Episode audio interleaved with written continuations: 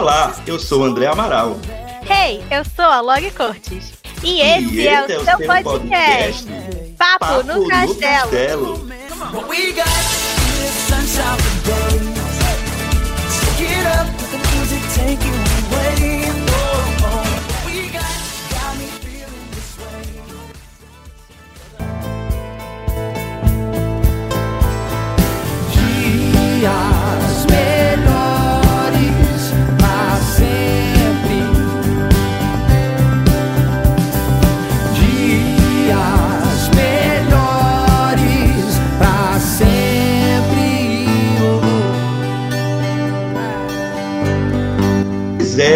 Estamos aqui na esperança de dias melhores, na esperança de que esse 2021 seja realmente melhor para que a gente volte aí para o cinema. Eu tô doido para virar, já vou começar polêmico. Tô doido para virar jacaré para poder voltar aí para o cinema, vacinadozinho, né, Laura? Cadê minha vacina? Só vem, que eu não aguento mais. A gente tá aqui, ó, torcendo para que esse ano as coisas voltem ao normal, a gente possa ir pro cinema, paguem de adiar filme. É de aquilo, é. né? Não sabemos, mas estamos torcendo. Uma abstinência total do cinema. Eu tô com saudade, saudade de pagar aquela, aquela caristia, aquele preço caro de pipoca, até isso. Nossa, tá 50 reais no balde de pipoca. Nem me fale? Nem me fale. Mas enfim. Né, gente, esse ano a gente vai voltar aí pro cinema, com certeza. E por isso que nós estamos aqui trazendo para vocês as nossas expectativas desse ano de 2021, né? Sim, vamos ver o que, que vai ter aí de novidade da Disney, da Pixar, do Disney Plus, da Marvel. Então, ah, a nossa. Tudo. tudo, tudo que volta esse, esse conglomerado do rato, a gente tá aqui para falar. Então, a nossa ideia é que a gente vai começar comentando primeiro sobre o Disney Plus dar uma, um gostinho uhum. do que, que vem por aí, de série, de filme. Depois a gente vai falar sobre os cinemas. Será que dessa vez vai? A gente vai, vai comentar sobre os filmes da Marvel que estão previstos para sair esse ano e alguns live actions da Disney. E no final a gente fala sobre as grandes animações. Eu acho que é a parte Gosto. que todo mundo fica mais animado, que todo mundo mais gosta. Então fiquem de olho, fiquem até o final aqui do podcast para vocês ficarem sabendo sabendo de tudo.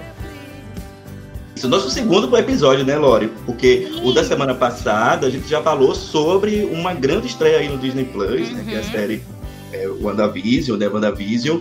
E a gente tá aqui no nosso segundo episódio. A gente não vai falar da WandaVision, então, né, porque a gente já falou no episódio passado. Vai falar do que vai vir daqui pra frente. Isso. E como a gente também já comentou lá no episódio, quem já está escutando a gente já sabe. Se você quiser conversar com a gente, mandar mensagem, comentar sobre algo que você ouviu em algum dos episódios, é só ir no nosso Instagram ou no nosso Twitter, arroba Papo no Castelo, e também no nosso e-mail, paponocastelo.gmail.com qualquer uma desses lugares, qualquer uma dessas redes, vocês conseguem falar com a gente, mandar mensagem, mandar comentário. E a gente quer também, nos próximos episódios, começar a uhum. trazer é, essa leitura né, de vocês, poder é. trocar essa ideia com que vocês mandam pra gente. Acho que vai ser super legal feedback, né? A gente quer um feedback para saber o que é que vocês estão achando. Podem mandar sugestões de pauta, sei lá, de repente, que vocês uhum. acham legal, do que, que vocês querem que a gente possa comentar aqui e uh, comentar alguma coisa do episódio que você é, ouviu e quer, quer falar também. É bem legal isso, né, Lori? Uhum. E não estamos aqui sozinhos. Vocês sabem ah, que a gente, a gente trouxe o quê? Dois convidados muito especiais, muito queridos, que sabem muito de Disney.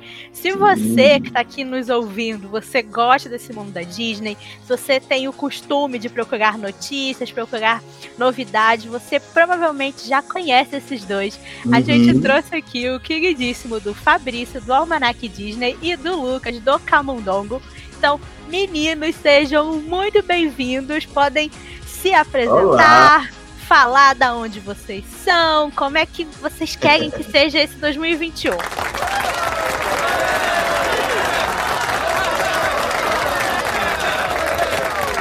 Pessoal, eu sou o Fabrício, eu sou o criador do Almanac Disney, a página no Twitter, no Instagram, o site agora também.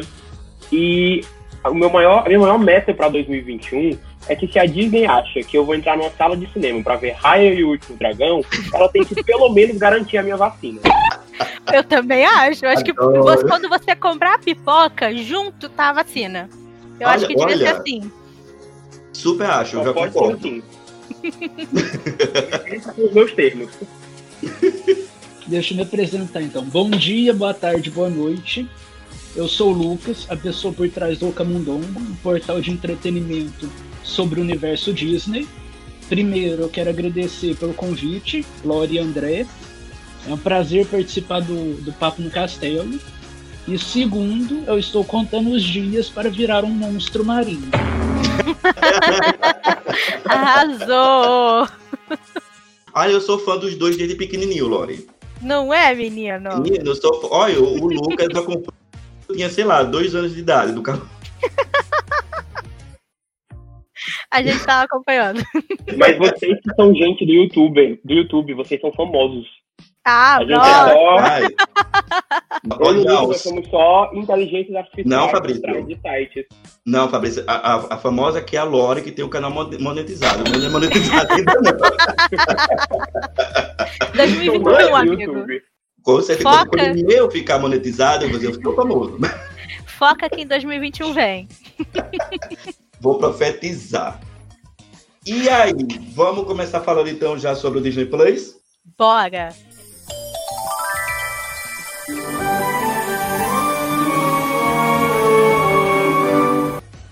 Bora! Vamos começar então falando aí sobre uma coisa que acabou de estrear no Disney Plus, né? Que é a série que tem um nome muito peculiar. Ruim, pra não falar de outro jeito. Olha, gente, olha, ó, dentre uma das coisas que eu acho que a Disney precisa é, fazer é contratar um bom, sei lá, é, nomeador, tradutor, é, que é a série agora Muppets, né, que estreou agora no Disney. Eu fico me perguntando, por que que não deixaram Muppets Now? Qual é a dificuldade disso, de deixar pelo menos esse nome, né?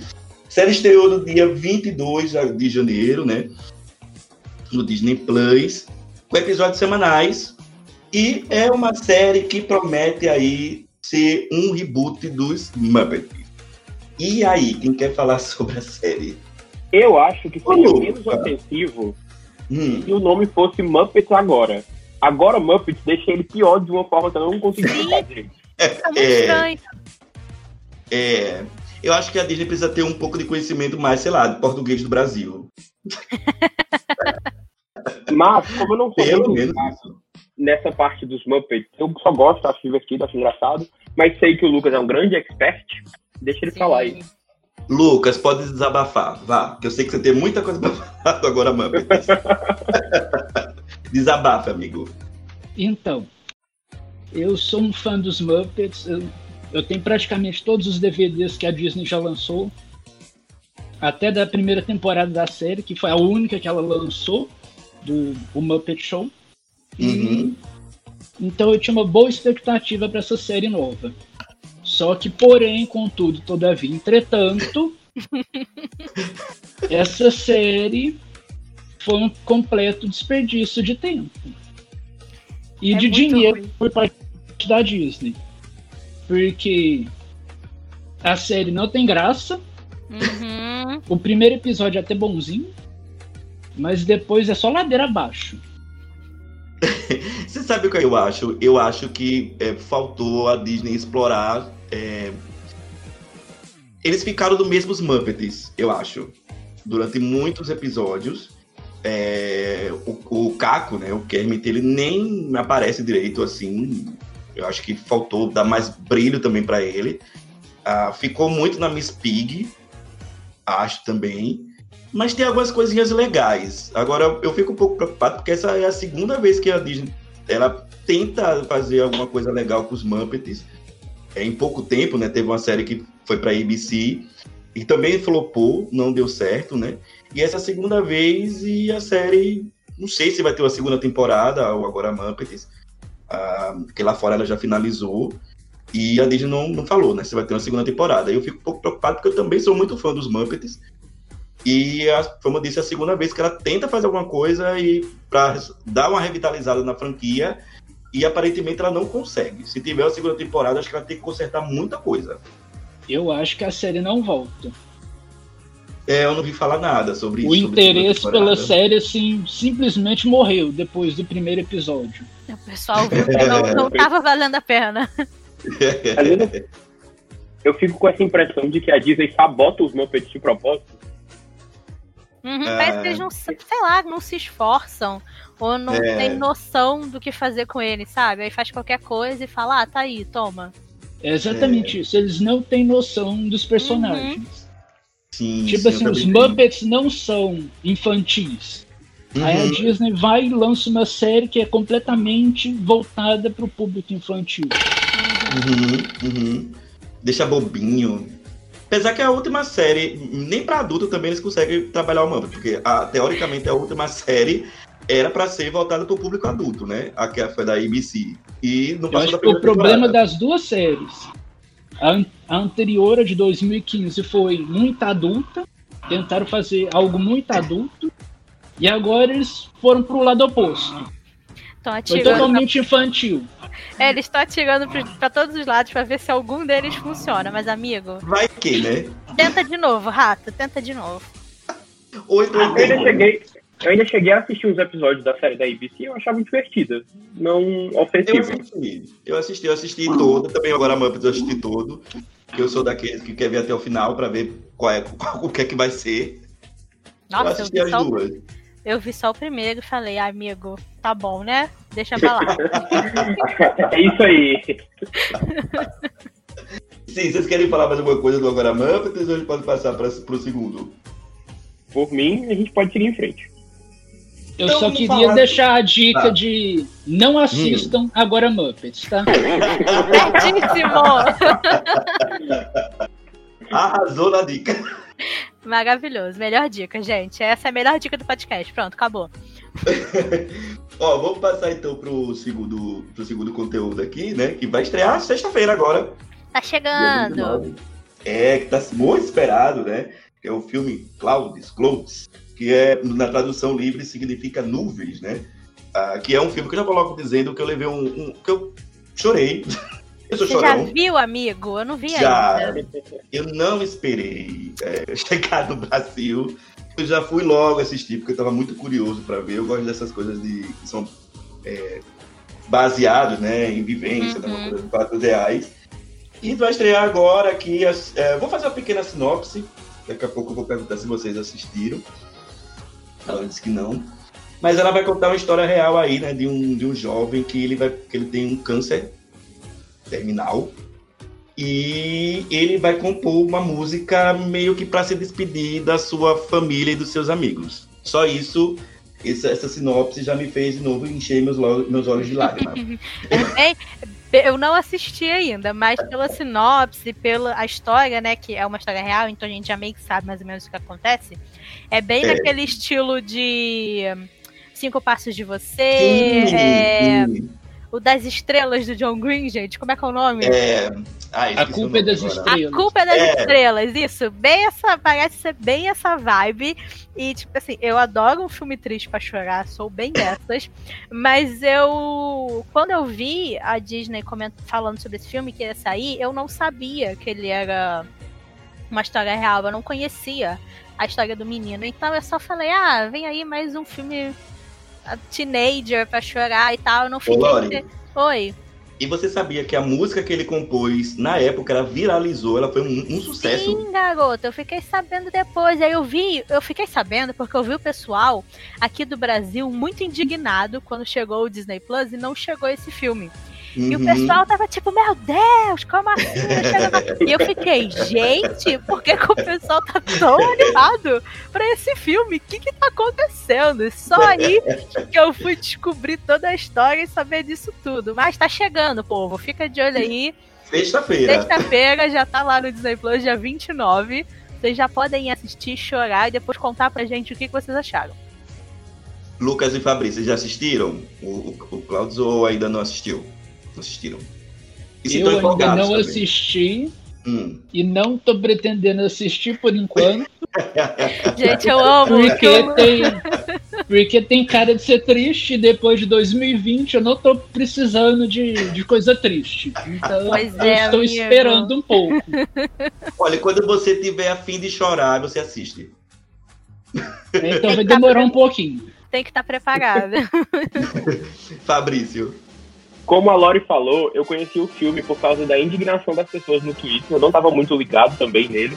Nem sabia que era do Disney Plus, nem sabia que ia sair. E aí eu assisti, sim, já, gostei bastante. Ele é- faz parte daqueles que eu gosto de chamar de filme de adolescente triste.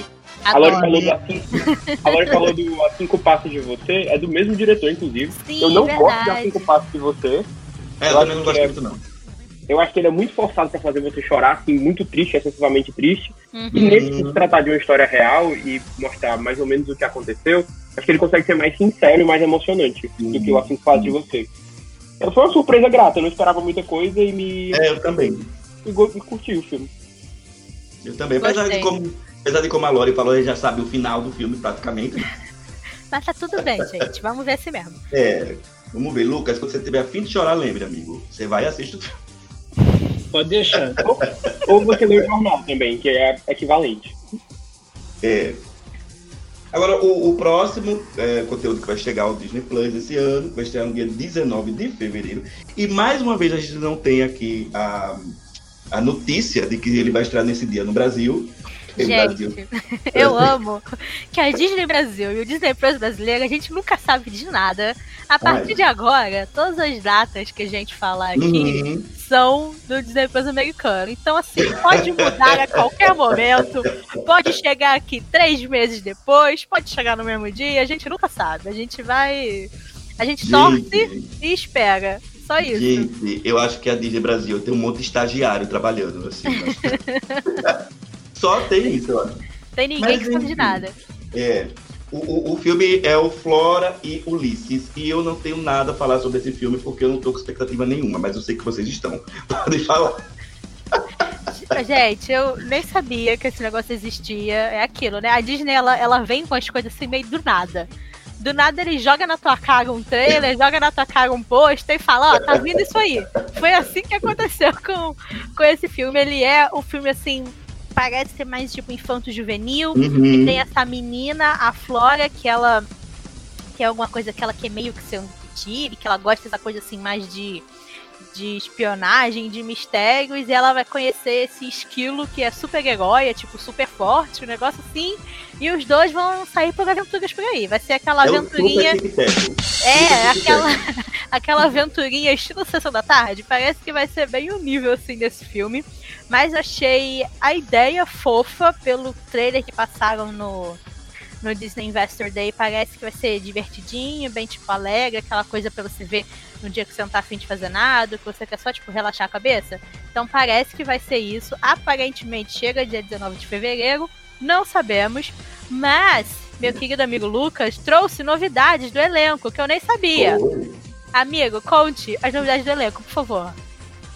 Pois é, eu tava pesquisando sobre o filme, né? Porque como a Lori falou, a Disney brota com um filme do nada. Sim. É assim, sai uma notícia de, de 20 anos atrás falando que vai fazer o filme e não sai mais nada. Aí de É repente, isso. tá É aqui o isso filme. mesmo. É isso. Tá pronto, É. toma. Encantada É exatamente foi assim. isso, tá Tem pronto. 10 anos que eu estou esperando Encantada, e aí anunciar agora, depois de 10 anos, mas enfim. Uhum. Praticamente todo o elenco do novo DuckTales tá, está nesse novo filme. Já é o que? então é Um grande, praticamente uma reunião. já Agora é que a série foi cancelada, exatamente. É, A gente ficou órfão da série. Isso. Hum. A gente ficou órfão da série e agora a gente vai ter esse filme aí com elenco pra suprir um pouquinho. Acho que É, foi por isso. Foi por isso que eles não falaram nada. Eles estavam esperando. Primeiro saiu o anúncio de que ia acabar o DuckTales. Aí todo mundo ia chorar, ficar triste. E aí eles vieram do nada. Olha, vai ter um filme com os mesmos atores do DuckTales. Fiquem felizes. Yay! Eu acho que Disney, parabéns, você pegou a gente. Qual é o poder do esquilo? Entendi se é super força, se é super poderes no geral. Não saquei ainda não. Eu acho que é superpoderes no geral. Não teve É, eu acho que é uma nenhuma- coisa meio geralzona, mas enfim. Veremos, Zezé, né? tipo Zezé, do, do, do- tem vários poderes, eu entendi. Não tô com muita expectativa não, mas verei. Verei, né? Vou A ver. gente tá aqui pra isso, né? Pra ver. É, vou ver. Agora eu tô com expectativa aqui pro próximo, que é porque eu sou Marvete, eu adoro Marvel. As próximas duas- outras duas séries que ele vai falar aqui né, são da Marvel, né? Inclusive, a- essa próxima série que eu vou falar aqui, ela vai estrear após o final, já quando acabar WandaVision, WandaVision, vai estrear a segunda série da Marvel lá no Disney Plus, que é Falcão e Soldado Invernal, que no é, Disney Plus americano é que tá- vai no Brasil vai seguir também, ah, porque é uma coisa maior, né? Vai estrear no dia 19 de março, né? E é uma série que acredito eu que vai servir aí de passagem de manto do Capitão América. Uhum. Eu acho que não é spoiler, né? Mas eu não acredito que tem alguém em 2021 ainda não assistiu Vingadores Ultimato. Eu não Mas- assisti, mas. Pô, eu Ao outro. assisti, Mas eu posso dar spoiler, Lucas. Ah, Posso pode, eu já sei de tudo do filme. A internet Olha. já me contou tudo. Ah, hoje, hoje a internet é fantástica. A gente já entra no Twitter, já toma spoiler. Pá, sim, na mesma Sim. hora. Então, porque no Vingadores Ultimato, né, o Steve Rogers, né, o Capitão América, ele se aposentou e passou o seu escudo para o Falcão, né, que é o Sam Wilson. E aí, então, eu acredito que meio que ele vai estar se provando aí como merecedor desse manto, desse escudo. E aí, ao final da série, a gente vai ver aí, então, o Sam Wilson ah, como o Capitão América. Na questão também de representatividade que a Disney quer, né? Então, Wilson, ele é um homem negro e acho que a Disney quer isso também, né? Então, ao final da série, até já está se especulando que a série passa a se chamar agora Capitão América e o Soldado Invernal. E aí, vocês estão empolgados para a série? A única coisa que me incomoda nessa série é que o Falcão roubou o namorado do Capitão América. Mas tudo bem. Porque é assim, comentário. Mas Eu ele ch- morreu, Lore. não Ele importa. Eu chipava o Bucky e o Capitão América. Mas tá tudo bem. Eu vou assistir a série só por causa do Bucky. Mas Eu olha, o, o- pode falar, Lore, pode falar. Eu sei que, tipo, muita gente não gosta muito desse personagem, acha ele meio chato, acha que ele Ah, eu não gosto. acha que ele não funciona sem Eu o, sem o Capitão América, sem o Steve. Mas eu gosto do ator, eu gosto de olhar pra carinha dele, então vou ver, né? Ma- Mais por isso do que, assim, por realmente estar muito animada ou gostar muito. Mas é aquilo, né? Tá lá no Disney Plus, a gente vai ver. E aí estão falando que todas as séries da Marvel vão estar ligadas com os filmes, vai ter que Uhum. ver tudo pra entender. Lá vem o, o Kevin Feige enchendo o saco da gente pra ter que ver 20 mil coisas. Mas tá tudo bem, a gente assiste. Kevin Feige, por favor, pare. Não, mas Sim, olha, chega. Mas olha, inclusive, aproveitando do Fabrício e do Lucas falar, uma coisa que me chamou a atenção foi a química dos dois. Realmente, pelo que eu vi no trailer, eles vão ter uma química aí boa, Quero. viu, Lore? Já vou chipar, hein? Vai ser o novo chip. Gente, eu vi esses negócios só pra chipar os outros. Fabrício, tá empolgado, Fabrício? Tô, como bom Marvete, tava pensando aqui, Marvete Sim, merecem adoro. tomar a vacina, merecem ser vacinados? Eu acho que não. Sim. Mas, como bom Marvete, como bom Marvete, eu vou assistir, porque eu gosto muito das coisas do universo, gosto muito dos filmes da Marvel, gosto dos personagens, mas confesso que assisti o trailer e achei meio série de ação genérica. Tem umas explosões, tem uns É. helicópteros, Uhum. tem uns tiros. E eu fiquei, Uhum. não sei se é porque a proposta de WandaVision é diferente e brinca com essa coisa da televisão e de Acho que é isso. coisa realmente nova pro universo, mas quando saiu o trailer de WandaVision e o trailer de Soldado Invernal, eu fiquei pensando, hum, parece que vai ser bem qualquer coisa, né? Mas assistirei, Sim. espero que espero estar errado. Pois é, parece Também. muito mais, tipo, comum e muito mais algo que a gente já tá acostumado a ver do que o WandaVision. É, o WandaVision é algo, é, eu acho que é algo inovador, né? Acho que é novo, Uhum. né? Pelo menos dentro do gênero de super-herói, dentro do, principalmente da Marvel, vai ser algo novo, eu acho, né? Você, Lucas, tá empolgado? É, não. Gente, eu Como o amo! Fabrício falou, é bem. Parece uma coisa assim genérica. Eu não sou muito fã de Marvel, então não me atraiu. Igual o WandaVision atraiu. Apenas. Tá amigo. Vamos pra Vamos falar do próxima. Loki. Que a próxima parece o quê? Muito mais interessante. É, Quem que é o Loki? Tá vindo aí. Esse o Loki aí... já é um personagem interessantíssimo só por existir. Sim, e eu fiquei muito chateada quando ele morreu no último filme. Fiquei muito triste porque eu gostava muito de ver ele lá. Mas tá tudo bem. Aí falaram que ia ter série, eu já fiquei um pouco mais animada. E eu estou realmente animada pra Loki. Que essa ainda não tem data certa. Falaram Uhum. só que vai ser ali mais ou menos em maio. Então parece que, tipo assim, o início do ano vai ser cheio de coisas para Marvetes no Disney Plus. WandaVision, Adoro. quando acabar vem o Fa- Falcão Soldado Invernal, quando acabar vem Loki. Então, nego vai poder ficar o quê? No Twitter enchendo o saco há muito tempo. Toda semana o povo vai estar lá. Né, dando spoiler pros outros. Mas toda semana vai estar lá. O Marvete dando spoiler pros outros. Mas tá tudo bem. O. Me perdi, pega aí. Vá. É, vou passar pro, pro André falar a sinopse, porque eu realmente só estou aqui pra ver meu homem lá de volta e eu achei o trailer muito maneiro, muito interessante. Então vai lá, André, conta pro povo o que, que vem dessa série. Então, a gente não tem também muita informação, assim, né? A gente só sabe que o Loki ele vai estar ele vai estar viajando pelo tempo e fazendo coisas que ele que eu acho que ele é expert, né? Que é, é, é, hum, fazer enganação, né? Ele vai mudar muita coisa que vai acontecer na história da humanidade através da, da viagem que ele vai fazer no tempo, né? E na série também tem uma agência né, que agora eu esqueci o nome, não sei se o, o Fabrício vai lembrar, mas é uma agência que vai cuidar disso, né, de viajantes do tempo. E como o Loki vai estar fazendo uma bagunça, eu imagino a bagunça que o Loki vai estar fazendo, né, viajando no tempo, aí vão acionar essa, essa agência. Mas uma coisa interessante é que a gente vai ver aqui o Loki vilão. Por Adoro, isso que tava fa- com saudade. porque eu também.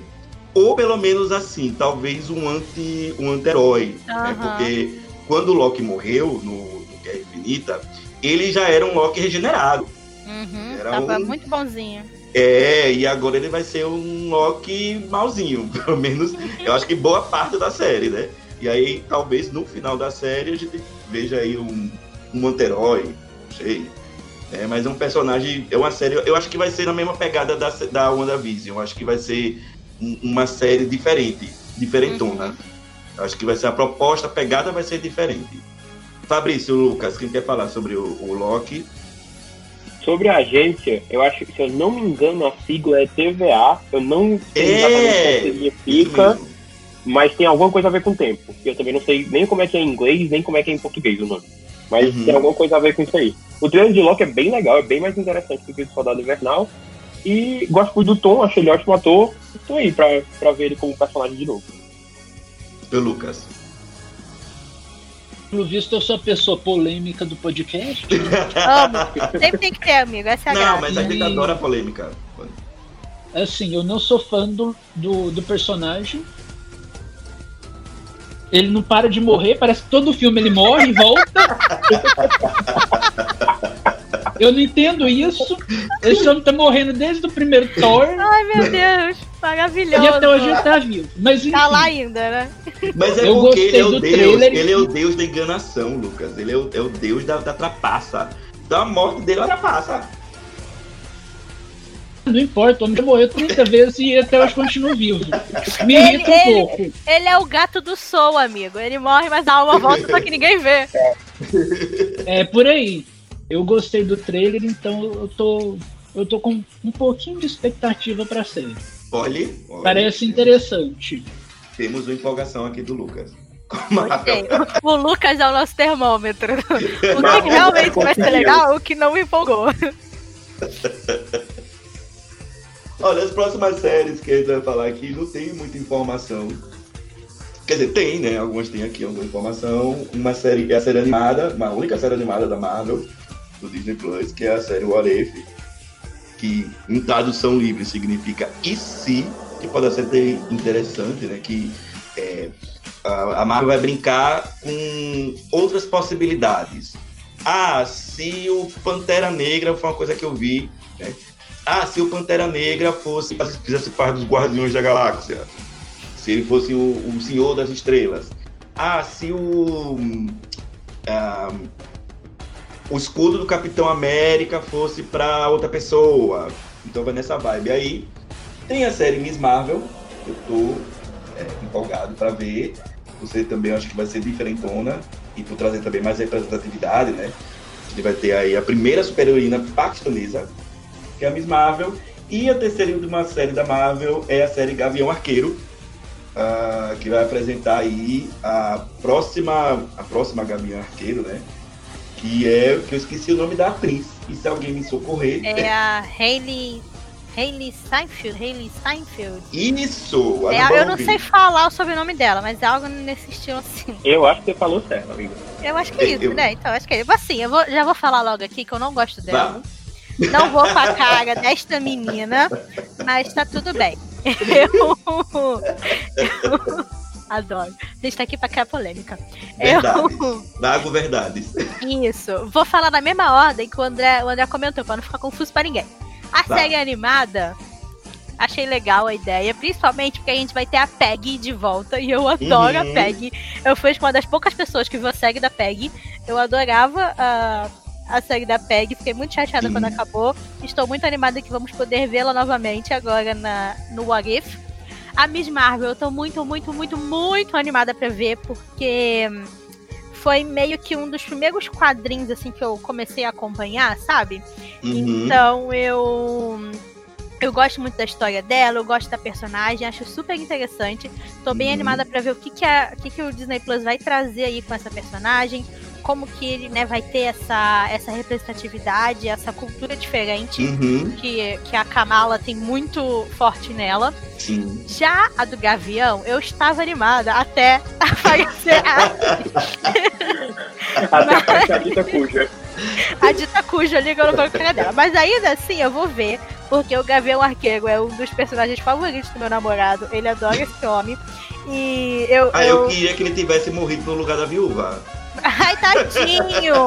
Eu gosto dele, tadinho. E aí, desde que falou que ia ter essa série do Gavião Arqueiro, que ele fica falando comigo da série, que não sei o quê, porque tem a série de quadrinho lá, que vai ser meio que baseada, e ele adora a série de quadrinho, blá, blá, blá, blá, blá. E eu falei, tá bom, vamos ver a série. Mas, né, vou ter que aturar a cara da Hayley, mas tá tudo bem. A gente vê assim mesmo. Vai que é legal, né? Não, vai que Isso. ela consegue me fazer gostar dela. Estão jogando aí pro mundo, vai que. Tá já para mim, já para mim, é, comentando na mesma ordem também, gosto demais da ideia da, do What If. É, gosto que ela seja animada, porque se dá uma valorizada aí pra animação. A Marvel uhum. nunca fez nada de animação. Oi, gente, não e, enganado. E, é, e, gente, e vocês é, é, prestaram atenção na, na, no, no desenho. Eu achei o traço série, muito maneiro. É bem diferentão, né? É bem legal. Eu confesso que achei um pouco estranho no começo, mas estou tô começando a me acostumar mais. Eu fico só me perguntando assim, com o Kevin Feige, que eu, ele tem essa sensação de se achar meio dono de tudo, fico pensando se ele não foi bater lá na porta da Disney Animation pedindo para as pessoas animarem a série da Marvel. É bem capaz, amigo. Ele chegou lá e falou: olha, olha, agora eu quero uma animação, por favor, se virem aí. Ele vai ser o presidente da Disney ainda, o Kevin Feige. Escuta o que eu tô falando.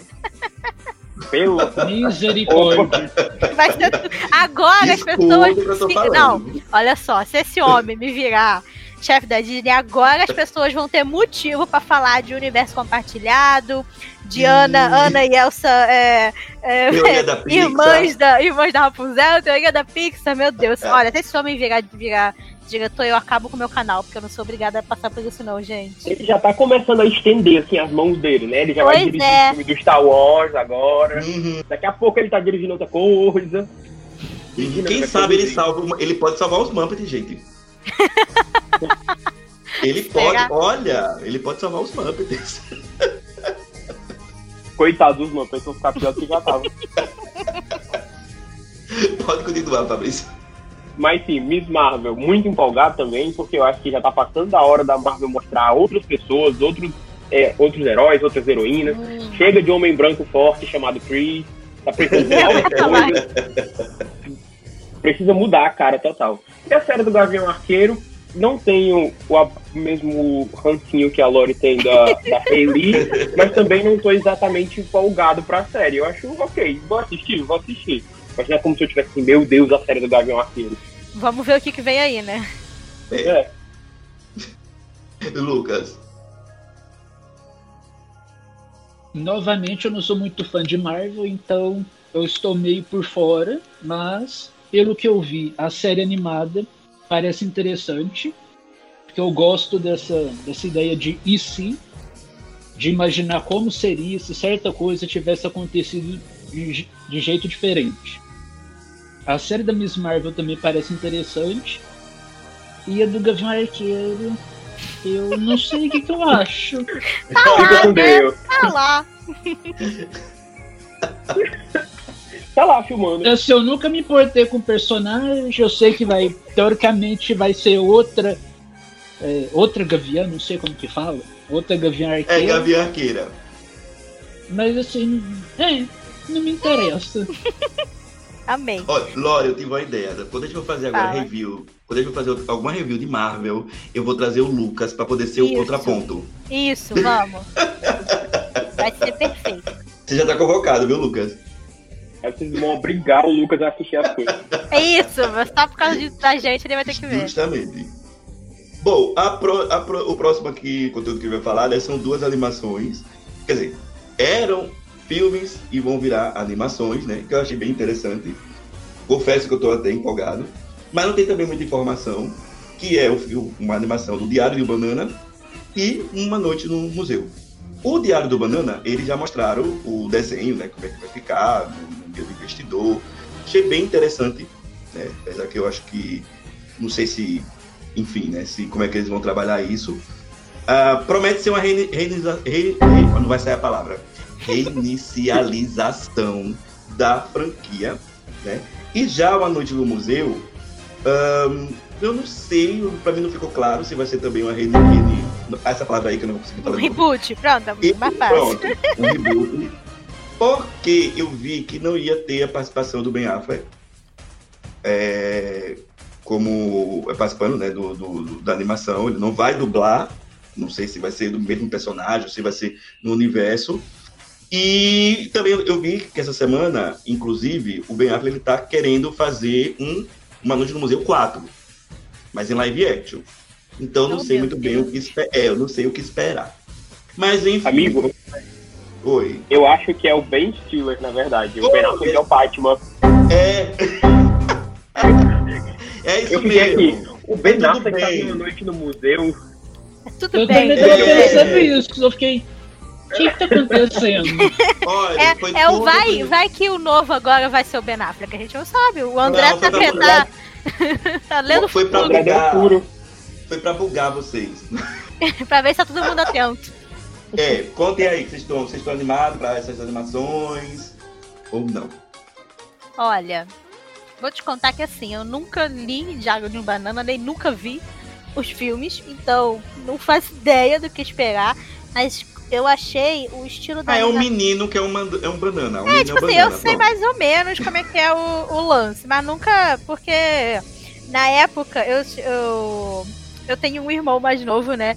Então, tipo assim, na época do da fama, assim, do sucesso do Diário de Banana, ele ganhou os livros, ele lia e tal, assistia os filmes, mas eu lia uma outra série que era mais feminina, vamos dizer assim, que era do querido Diário Otário. Então eu acho que meio que tem essa Equivalentes. é, tem meio essa equivalência, né? Que o Diário de Banana é mais do- dos meninos e o, o do Uhum. Diário Otário é mais das meninas. Mas enfim, a gente não tá aqui pra isso. Eu, eu achei a animação fofinha, o mini, né, o mini Aham. clipezinho né, que eles mostraram, e eu achei muito no estilo do último, do último filme do Snoopy, do Peanuts.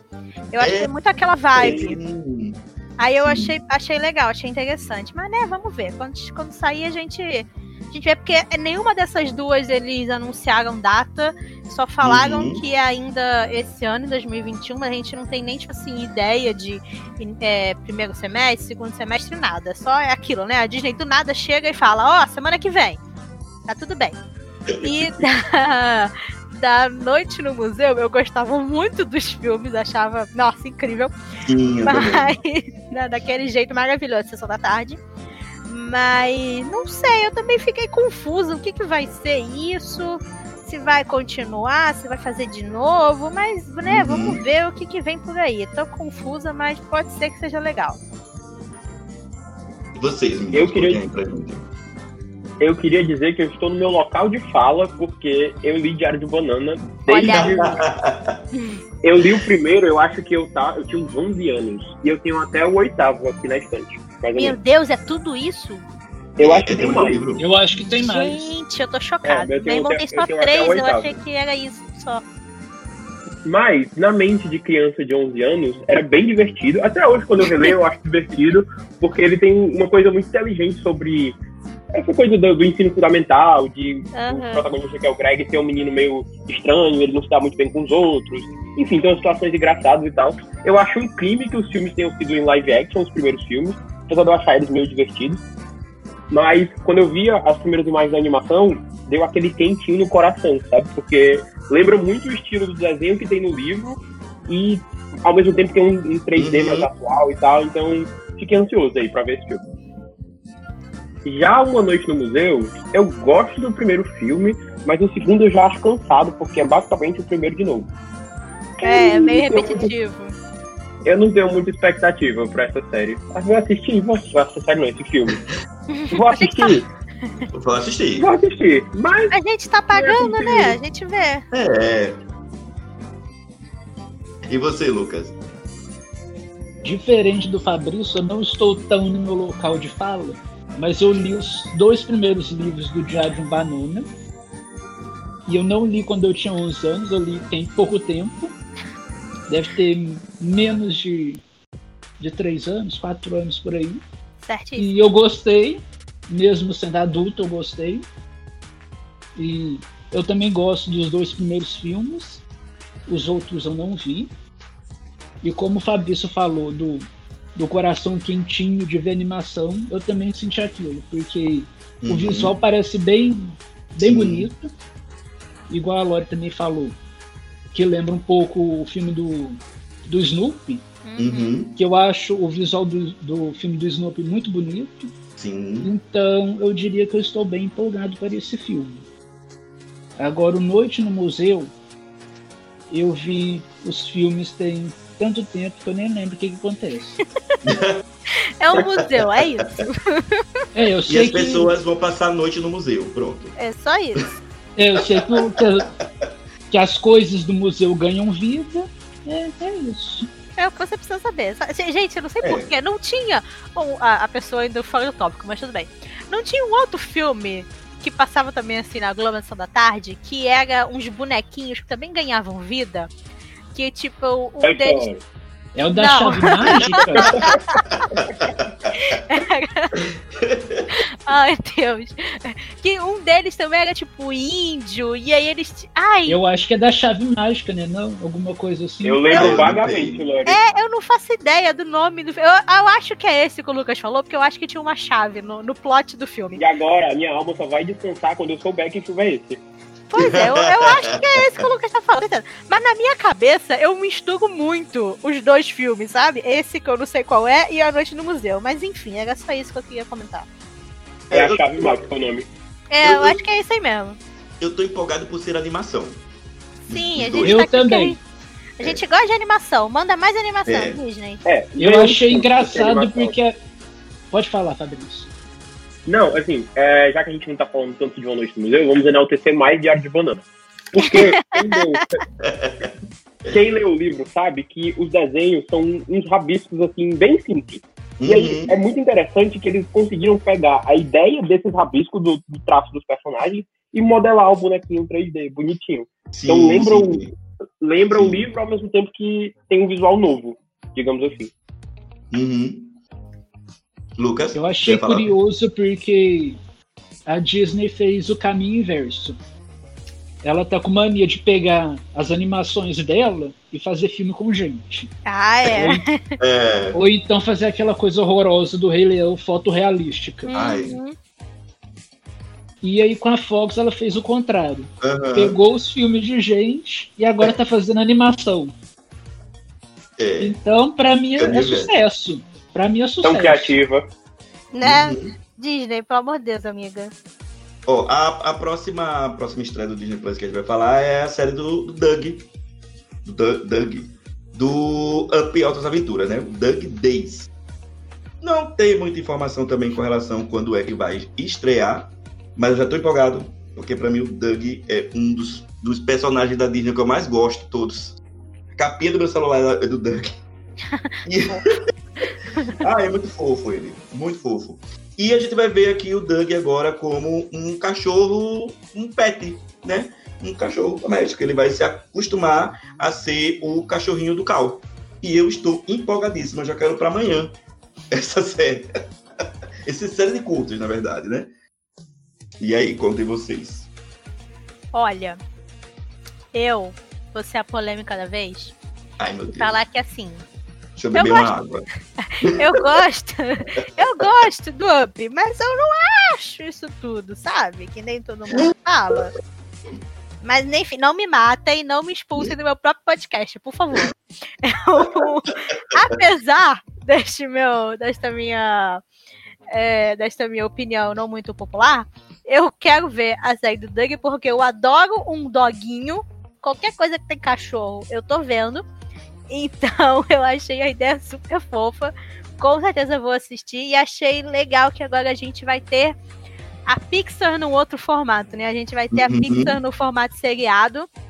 Além de só dos filmes que a gente está super acostumado, dos curtas também que eles já são muito famosos pelos curtos, agora finalmente a gente vai ter séries deles. Então, apesar que essa do Doug vão ser episódios curtinhos, ainda assim, né, a gente vai estar tá sempre vendo os mesmos personagens, vai estar tá meio que seguindo ali uhum. o mesmo universo, então parece que vai ser bem legal, vai ser bem divertido. Porque a do Garfinho, por exemplo, que eles fizeram, uhum. que já tá no Disney Plus, é maravilhosa. Uhum. Eu não estava esperando nada daquela série, mas eu achei sensacional. E eu espero que o do, do Doug siga essa vibe e seja tão legal quanto. Ah, é Pixar. Pixar. Pois é. Pixar neném. E vocês, meninos, vocês estão empolgados para a série do Doug?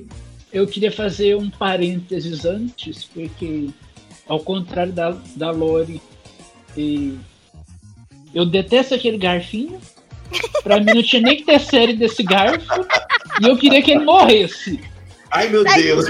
amigo. Ele é só um lixinho. Ele é insuportável, desculpa. Ele é lixo. Não. Eu queria ele deixar é registrado aqui a minha, minha, minha revolta com esse personagem nojento. Ele é meio chato mesmo, mas eu achei a série fofa. Não, eu nem vi a série porque Deus que me livre. Poxa, amigo, veja. Enfim, voltando, voltando ao normal. Depois desse desabafo, vá. É, voltando ao normal agora, eu eu estou bem empolgado para a série do Doug, porque eu gosto bastante de Up, eu acho o personagem interessante, e a gente vai ter o co-diretor de Up trabalhando nessa série. Então eu imagino que vai ser.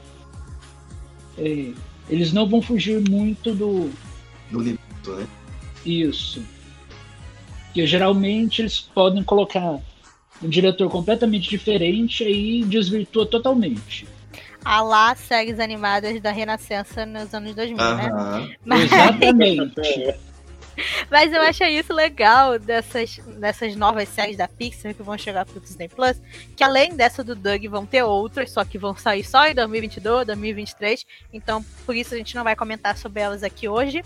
Mas eu achei legal é que a maioria delas tem pelo menos um diretor, tem pelo menos uma pessoa assim de maior escalão uhum. que trabalhou no filme, que também vai trabalhar na série. Eu acho isso legal para realmente, né, manter o, o, personagem coerente, manter a, a, história coerente, pra gente não ter, né, um Hércules adolescente que já conhecia a Mega e não sei o quê, uhum. mas enfim, a gente ainda assim assistia. E Disney, por favor, coloca no Disney Plus que eu quero ver, amiga. Preciso ver essas tragédias de novo, porque era muito bom. Era aquela coisa ruim boa. Sim, é, é tão ruim que você fica ali, ó, querendo ver. É. Meu Deus, saudade. É, quando a gente é pequeno, a gente nem nota o que, que tá acontecendo. Sim, uhum. a gente, aquele traço horroroso, a gente só acha tudo maravilhoso. A gente vai ver anos depois e é uma uhum. bela de uma porcaria. Gente, a próxima é a série do High School Musical. E eu fico me perguntando até hoje qual foi a dificuldade de botar a segunda temporada dessa série no ar. Porque tá mais de um ano e até agora não tem o, a data de estreia, só sabe que vai estrear em 2021. Né? A primeira estreou em 2019, né? E a gente só sabe que ela vai focar na Bela e a Fera. Vão estar fazendo o musical da Bela e a Fera. Pronto, é isso. Mas tô empolgado. Animado. Foi gravada essa segunda temporada? Hum? Foi gravada essa segunda temporada já? Então, não sei. Eu, Eu- não sei. Eu não sei, eu acho Eu que. acho que a pandemia impediu. É, eu acho que Mas- não gravaram. Mas você, não sei se você se lembra, no dia do, do. Aliás, não foi no dia do investidor. No especial que tem do High School Musical, né? Da série, no Disney Plus de Natal, Aparece Tem- na cena, né? é que eles Verdade. dizem que é da segunda temporada. Então Verdade. acredito que. Eu acho que pra não ter saído a série deve ser do por conta da pandemia mesmo, deve ter É. atrasado. Capaz terem. É, gravaram só um pedaço, não conseguiram. É, gravar tudo. Porque eu lembro que, como você disse, né, a primeira temporada estreou em 2019 com o Disney Plus lá nos Estados Unidos. Aqui a gente só foi, né, foi ter em- tá terminando agora, ainda. agora no final de 2020, mas tudo bem. Mas logo quando a série acabou, no, no início assim de 2020, eles logo falaram: ah, vamos Uhum. ter a segunda temporada, vai, agora o musical vai ser da Bela Feg, não sei o quê. Mas provavelmente deu alguma merda aí no meio do caminho, porque não, não saiu ainda, não tem data, não tem nada. Mas, ainda assim, estou animada, porque eu sou muito Wildcat, sou muito fã de, de High School Musical. Eu amo esta franquia e a defenderei até a morte. E eu. No, cara, no início eu fiquei muito chateada com essa série, porque nos primeiros episódios eu não consegui gostar, e só depois que ela foi me ganhando, sabe? Mas no final, assim, no geral, eu acabei gostando bastante da série, gostei do que eles fizeram, como que eles conseguiram trazer esses novos personagens, esse meio que esse novo universo, né, mas ainda fazendo uma homenagem ao antigo. Então estou animada para ver para ver a segunda e tô aqui para ver música de Abelha Fera, porque tem músicas maravilhosas. É. Quero ver as músicas originais também, que são bem legais. Então, por favor, chega logo, Disney, me diz a data pelo menos, pra eu já Uma saber. data, pelo menos, né, minha Né? gente? Custa você me falar? É É. dezembro. Eu, tá bom, pelo menos eu sei que eu tenho que esperar até dezembro. Mas não. Tá safado. Fabrício e Lucas, querem falar sobre High School Musical? Eu gosto da série, eu assisti assim, não sou o maior fã de High School Musical, gosto do primeiro filme, acho que a franquia como um todo vai um pouco ladeira abaixo do primeiro pro terceiro. Olha só, olha, pega aí, pega aí. Pega aí. Que você me vem no meu podcast pra me falar isso, Fabrício. Eu vou te desconvidar agora. Por favor, volta aí, André. Fabrício foi banido. Foi Fabrício foi banido. banido. Você nunca mais volta aqui. Briga, briga.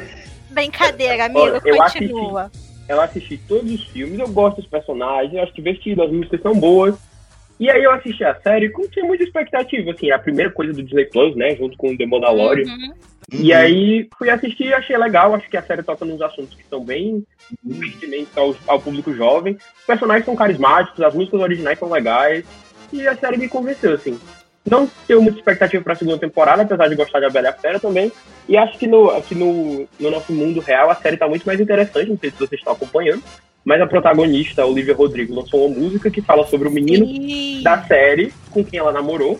E aí a música está fazendo muito sucesso e ele vai lançar uma música também agora essa semana. Então essa Garota, treta tá tô mais como? legal do que a treta da série. Pois é, eu já tô 100% envolvida nessa treta. Já estou Meu ouvindo a música em looping, esperando a música do Joshua, mas tudo bem. Lucas, você quer falar sobre o High School?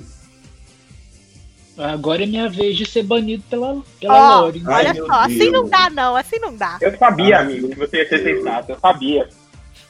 Só vi os dois primeiros filmes. Eu não cheguei nem a ver o terceiro. Então, muito menos eu vi a série.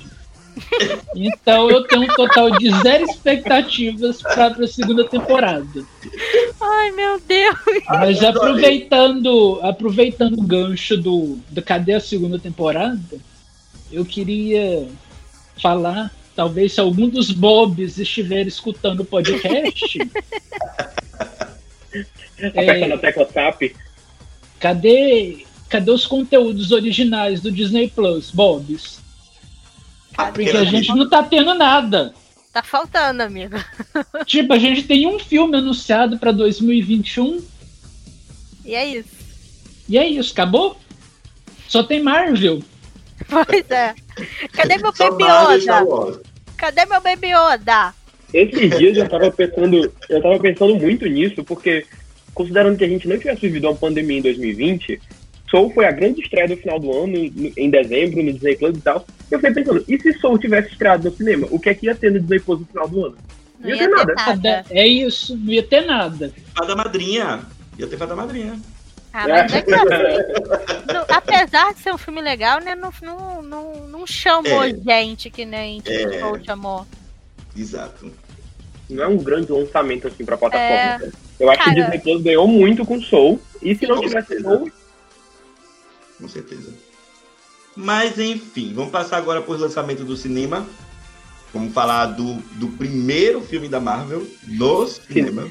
Será que cinema, vem aí isso, mesmo? isso existe ainda? Será? né? Será que ainda Vamos existe, gente? Positivo, e daqui pra lá vai estar todo mundo jacaré, dançando com El Chan, Jacaré com chip, com não sei mais o que. daqui a pouquinho. Mas enfim, vai ser o primeiro filme da Marvel nos cinemas. Vai estrear 7 de maio. Não tem data do Brasil ainda pra variar. Né? 7 de Nada maio. Apesar que se for seguir ah, o que a Marvel faz, geralmente no Brasil estreia antes. Então, se a gente Uhum. for ver aqui, deve estrear dia 6 de maio, né? Se for seguir. Na verdade, tem data sim, tá marcado pra 29 de abril. Olha, deixa eu anotar aqui, 29 de abril, bem antes. Uma semana antes, então, né? Adoro.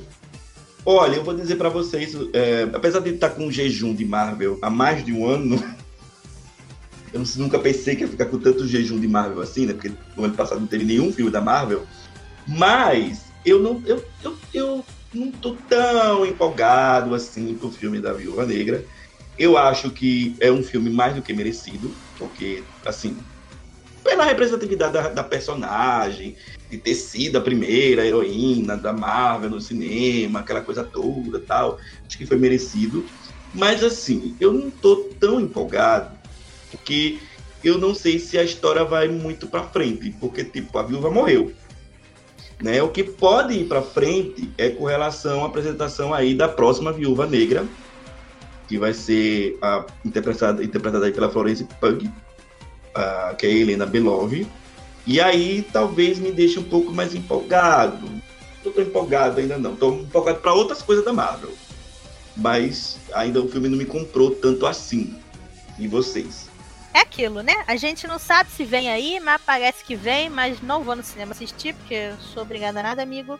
E ainda mais que eu já tô meio de saco cheio da, da Marvel, pra mim tá tudo muito Não igual. fale isso. Ai, amigo, desculpa. Mas assim, tá Não tudo muito isso. igual, muito chato. Não vem nada, sei lá, de novo, de diferente. Eu entendo que, assim, agora eles estão querendo trazer os novos personagens, a nova geração. Mas até agora não teve nenhum deles que me, que me animou, que me deixou com vontade, sabe? De assistir, de acompanhar, que nem a gente via, via os outros. Mas enfim, né? Vou assistir porque a gente tá aqui pra isso. Mas vamos ver se vai sair mesmo agora no começo do ano. Quando que chega no, no Disney Plus, vai pro cinema se não vai, porque tá uma belíssima confusão. Mas. Quem sabe? Vai que é bom. Vai que a, a Viúva Negra me surpreende. Fab... Não, vou, agora eu quero ouvir a palavra de um Marvete. Fabrício. Alguém pra defender. Vai, é, Fabrício. porque se eu for perguntar pro Lucas, eu já sei como é. O pior é que eu não vou muito longe da Lore nessa. Eu acho que esse filme, da Viúva, esse filme da Viúva Negra, depois que a Viúva Negra morreu na franquia, é a É. pior piada de mau gosto do Kevin Feige. Sim. O filme era pra ter vindo assim há muito tempo atrás. E tem essa sensação também de que ele já foi adiado tantas vezes que quando eu vejo as pessoas falando sobre, eu fico com aquela impressão. Mas esse filme não já saiu, não? Por que ainda estão falando dele? Aí eu Uhum. lembro que Parece- ele estreou. Parece uma homenagem póstuma, né? É horrível, nossa. É, e não tenho muito assim também, apesar de gostar muito da franquia, gostar muito da personagem, sofri muito quando ela, quando ela morreu no filme. Também o trailer é tem a- Eu, O- eu acho que eu sofri mais com a morte dela do que com a morte do Tony Stark, mas o trailer pra mim tem aquela mesma vibe do trailer do Soldado Invernal e do Falcão. um filme de ação qualquer. Um monte de Uhum. cena de ação, um monte de, de. do mesmo que a gente já viu. Lucas. Ai, meu Deus, tô com medo. Vai, vai, Lucas. Acho que pra surpresa de todo mundo, eu vou ser do contra de novo. E dizer que eu estou empolgado pra Viúva Negra. Olha aí, viu? Ele acabou de ganhar um ponto. Ganhou uma estrelinha lá no IMDB por causa do Lucas. Já ganhou.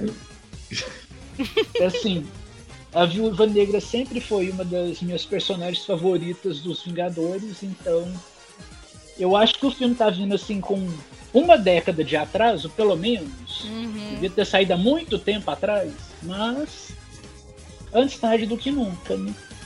Coisa, né? Antes tarde do que nunca, né? E assim, eu Mano! concordo com, a, com, o que a Lori falou sobre os filmes da Marvel ser tudo igual. Também acho. Vamos mudar eu- isso aí, eu- eu- gente. Eu vou expulsar vocês dois já já. Tá com Mas- Yoda no meio do caminho. Quem sabe ajuda. Pra não expulsar vocês, vamos passar pro próximo. Vamos falar de Cruella. Uh, esse aí eu quero, hein? Que não Esse filme, tem. pra mim, parece uma lenda urbana. Pois é, né? Eu não sei se ele é real, eu não sei se as fotos que saíram da. Emily no set são de verdade. Ele parece coisa assim que não existe. Gente, vai ter data de estreia do Brasil, porque eu não vi aqui também. 29 de maio nos 3 Estados de Unidos. junho. 3 de 3 junho. de junho. Deixa eu anotar aqui. Eita, vai sair depois, então.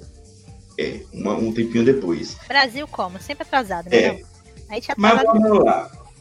Vai ser com a Emma Stone, como vocês falaram aí, né? Ela e promete mostrar a origem da Cruella. Como foi que ela ficou uma das piores vilãs que eu acho, que é matar cachorro, né? Que ela quer matar o cachorro para pegar a pele do cachorro. Gosto, tô empolgado. Gosto porque tô empolgado, porque eu acho que vai ser uma coisa diferente, assim. Uhum. É aquilo, né? A gente. Ninguém aguenta mais um live action da Disney. Mas a gente continua É. aqui. A gente continua vendo, a gente continua falando sobre. Continua Porque- pagando. Porque a gente é tudo gado do rato. Mas tá tudo bem. Eu... É o que você disse. Esse filme tá prometendo trazer né, o antes da Cruella, trazer ela mais nova, numa Londres punk dos anos 70. Pelo menos assim, só por isso já parece que o visual tem tem poten, tem potencial, sabe? Uhum. Tem, ah, tem um potencial de ser algo diferente, tem um potencial de ser algo legal. Eu acho a, a Cruella uma personagem interessante. Pra Sim. mim, ela já tem o melhor live action de todos, que é 101 Dálmatas Uhum. e 101 Dálmatas 2.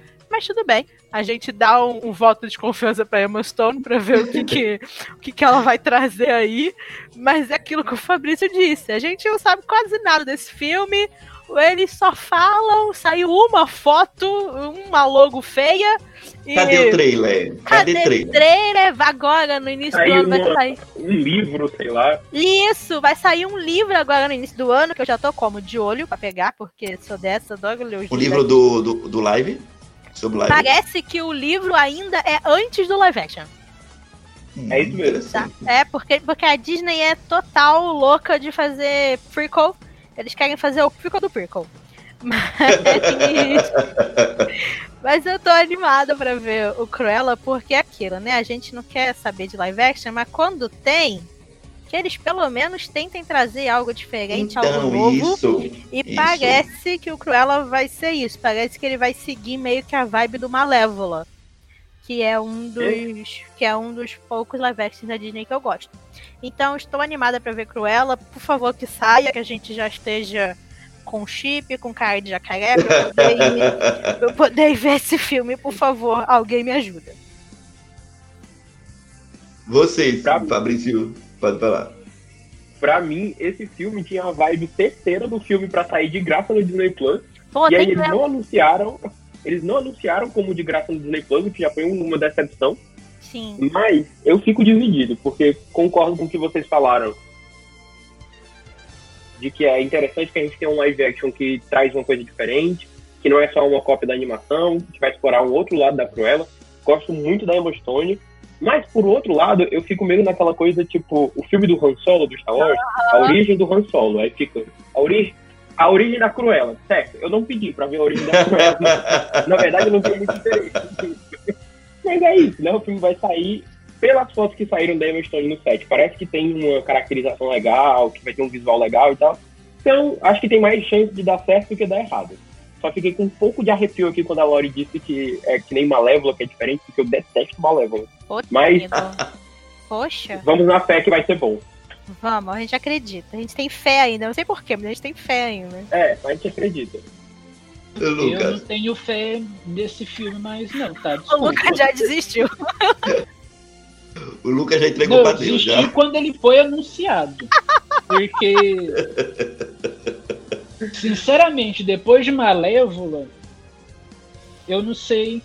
Acho que a Disney devia parar com essa ideia de fazer filme de vilão. Gente, tadinha da Porque- Malévola. Não, Ah, eu, Eu gosto. gosto. da Malévola. eu gosto do filme em si. Eu gosto da Angelina Jolie como, como a Malévola. Eu acho o visual bonito. Porém, contudo, todavia, entretanto, a Malévola sempre foi conhecida como a maior vilã do universo Disney. A dona do mar. Aí, aí chega a Disney, E dá um fala, filme pra Malévola, e o que, que eles me fazem com a Malévola? Transforma ela no boazinha. Uhum. Aí Esse é o meu maior eles problema vão, com o filme. aí eles vão, agora eles querem fazer a mesma coisa com a Cruella. Ah, espero e, que não. sinceramente, é uma louca que quer matar cachorro pra fazer É. casaco é, É, psicopata. Ela e vai, e vai fazer ela boazinha como? Porque a É. Disney não tem coragem de fazer um filme de vilã sendo má. Então, Aham, capaz de botar esse é, qualquer cena, tipo assim, ai, mas ela foi atacada por cachorros e sei lá o que, é justamente o que eu pensei. bizarro. Justamente o que eu pensei. justificar. Ah, eu quero uma Vai Cruella botar os psicopata. dálmatas como os vilões agora. É, é, bem capaz mesmo. Vai ser um tiro no pé, porque, sinceramente, né, botar o cachorro como vilão. É sacanagem. Próximo filme vai ser o segundo filme da Marvel dos cinemas, que eu não sei, não tô muito empolgado. Mas apesar que é Marvel, eu vou ficar empolgado sim, porque eu sou Marvel. Mais pra frente eu fico. Que é o Shang-Chi e a Lenda dos Dez Anéis, que eu só notei aqui a data de estreia dos Estados Unidos. Se alguém puder me socorrer, se já tem data do Brasil. Mas nos Estados Unidos, dia 9 do 7.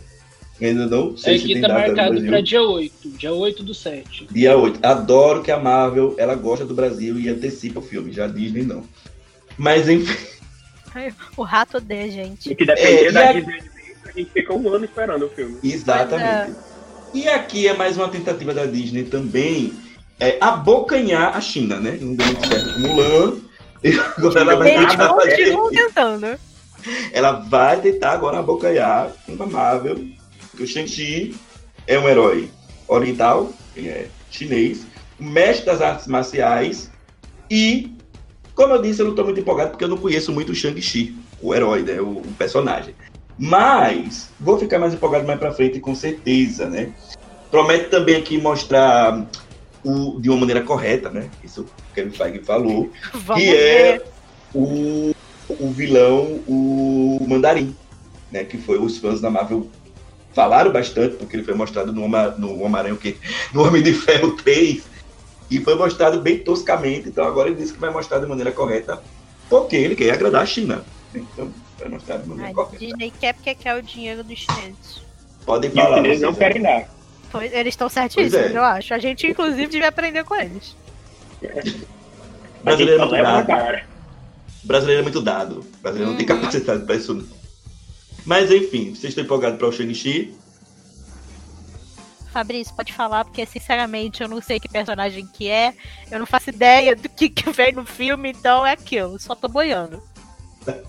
Não conheço muito o personagem, já vi algumas coisas das HQs que o pessoal posta no Twitter, porque ele tem um pessoal que é bem fã dele. Mas não conheço muito, mas fico de certa forma empolgado, porque é mais ou menos aquilo que eu falei da Miss Marvel. Tá passando da hora já de trazer outros heróis de outros lugares, Uhum. que fujam um pouquinho daquele arquétipo dos, dos Creed. Então, pra mim já tá valendo. Pois é, verdade. Uhum, concordo. Lucas. É, não me bata, eu só queria voltar um pouquinho, porque eu esqueci de falar uma coisa de Cruella. Hum. que no, no comunicado do dia, do dia do investidor, a Disney simplesmente colocou Cruella está vindo em 2021. A gente não sabe se é no cinema, se é no Disney Plus, se é no Star Plus, se é, se é sei lá onde Plus. A gente não sabe onde vem. Vai ser o Vilões Plus. Live Action Plus, só vai ter live action. É. Enfim, voltando pro, pro Shang-Chi, eu também não conheço o personagem, mas a ideia parece bem diferente. E eu acho que tá passando da hora da Marvel fazer coisa diferente, trazer pessoas diferentes então, me parece uma boa ideia. Agora sim, vamos falar do novo Piratas do Caribe. Porque tem o The Rock, porque tem o The Rock. Né? O, o, que o The Rock toca vira ouro. Eu acho que só por isso já é muito melhor que Piratas do Caribe, inclusive. E eu nem vi o filme ainda. Que é o Jogo Cruz, que também sofreu aí com a pandemia de coronavírus. Já era para ter estreado o ano passado, o filme tava prontinho. Uhum. Né?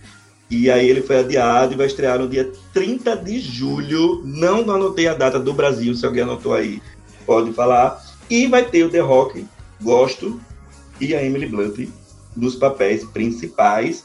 E por que, que eu falei, né, que a, a Disney tentando achar o novo Piratas do Caribe, né? Porque assim como o Piratas do Caribe, o Django Cruz também é, um, um, é inspirado em uma das atrações dos parques. Né?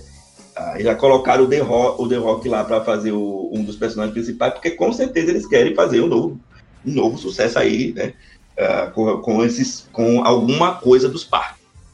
Tão empolgado eu tô. Tô empolgado com o poder do The Rock. Exatamente. Acho que eles estão certos, escolheram o cara certo para conseguir, quem sabe, começar uma, uma nova franquia. Ontem mesmo eu tava vendo Velozes e Furiosos só por causa do The Rock. Mas, então, assim. Ah, eu sou assim também. Tem The Rock, eu vejo. Pois é, eu achei ele maravilhoso. Tem um filme ruim, tem um filme ruim, mas tem, ele sempre é a parte boa do filme. Então eu Quem tô aqui pra ver. Um ruim, né? Oi? Quem que não faz um filme ruim? Pois é, gente, faz parte. Mas assim, eu acho legal a ideia do, do Jungle Cruise. Quando saiu o trailer ano passado, né? Porque o filme ia chegar no meio do ano, mas não, não veio.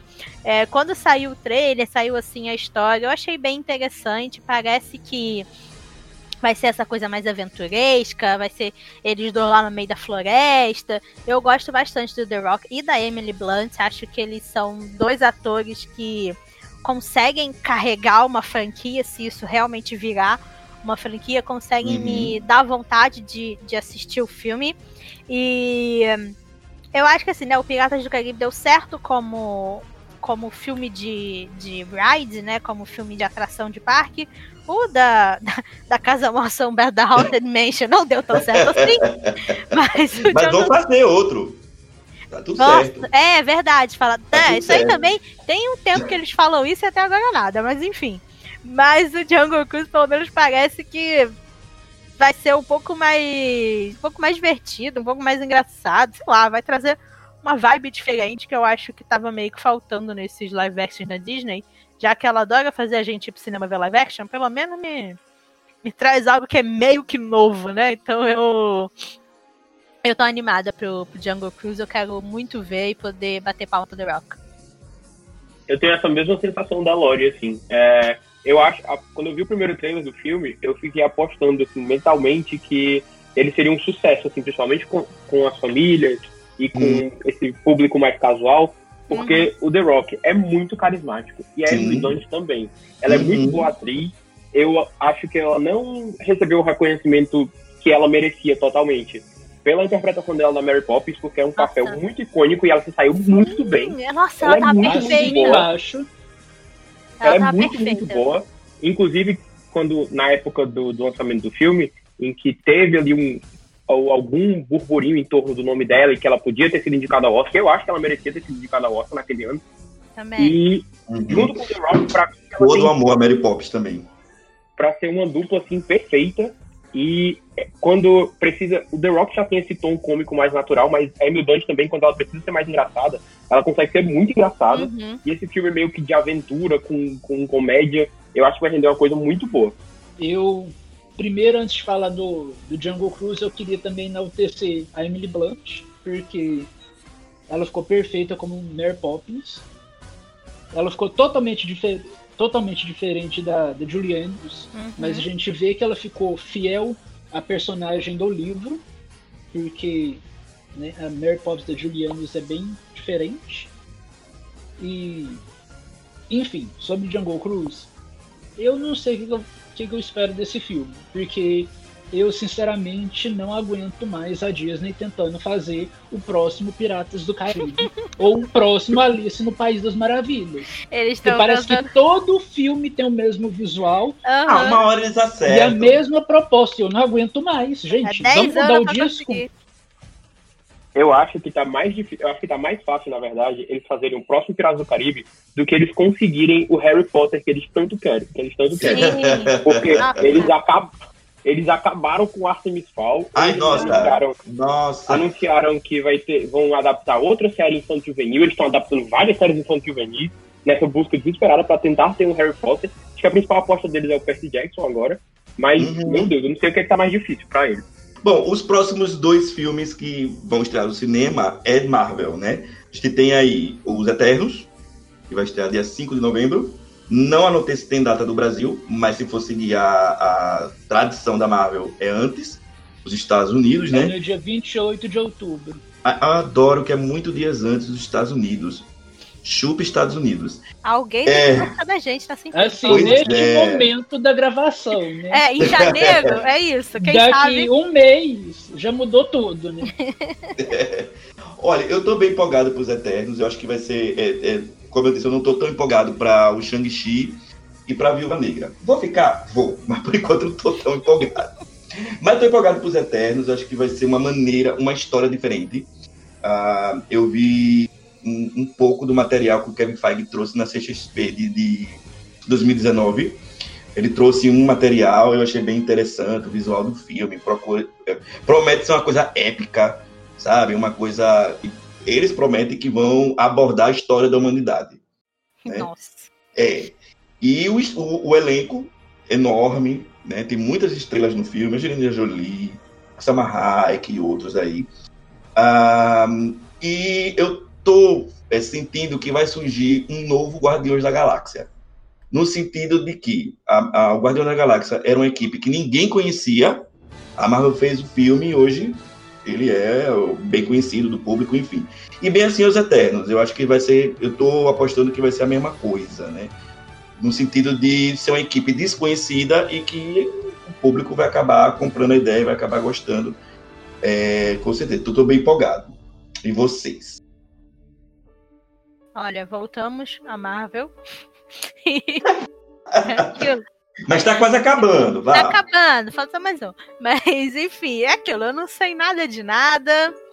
Vou ver, vou ver, mas não conheço personagem nenhum. Sei que tem muito ator maneiro que parece que vai ser Tem interessante. muita gente no elenco. Nossa, Muita gente, gente. Nossa, tem umas 20 cabeças só de personagem principal. Não sei nem como que eles vão fazer. Como que eles vão fazer isso dar certo? Vai ser cinco minutos de filme pra cada um, né? Provavelmente. Mas.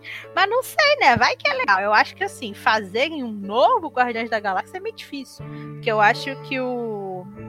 O Guardiões foi muito mérito do diretor, né? Foi muito Uhum, mérito do com certeza, James. Gunn de saber ter tanto a veia cômica quanto a parte dramática e saber construir aqueles personagens para eles serem interessantes pro público em geral, não só pro pessoal que lê quadrinho e tal. O Eterno, sim, a gente não tem meio que nada, né, do filme ainda, mas pelas, pela aquela foto que saiu na. na acho que foi na, acho que foi na, D, na D23 com os uniformes, né, um negócio assim. Uhum, Eu achei meio que cara de Marvel normal, sabe? uhum. Aquela coisa mais padrão da Marvel que a gente tá acostumado. Mas não sei, se for algo diferente, pode ser que seja legal, pode ser que surpreenda. Fabrício.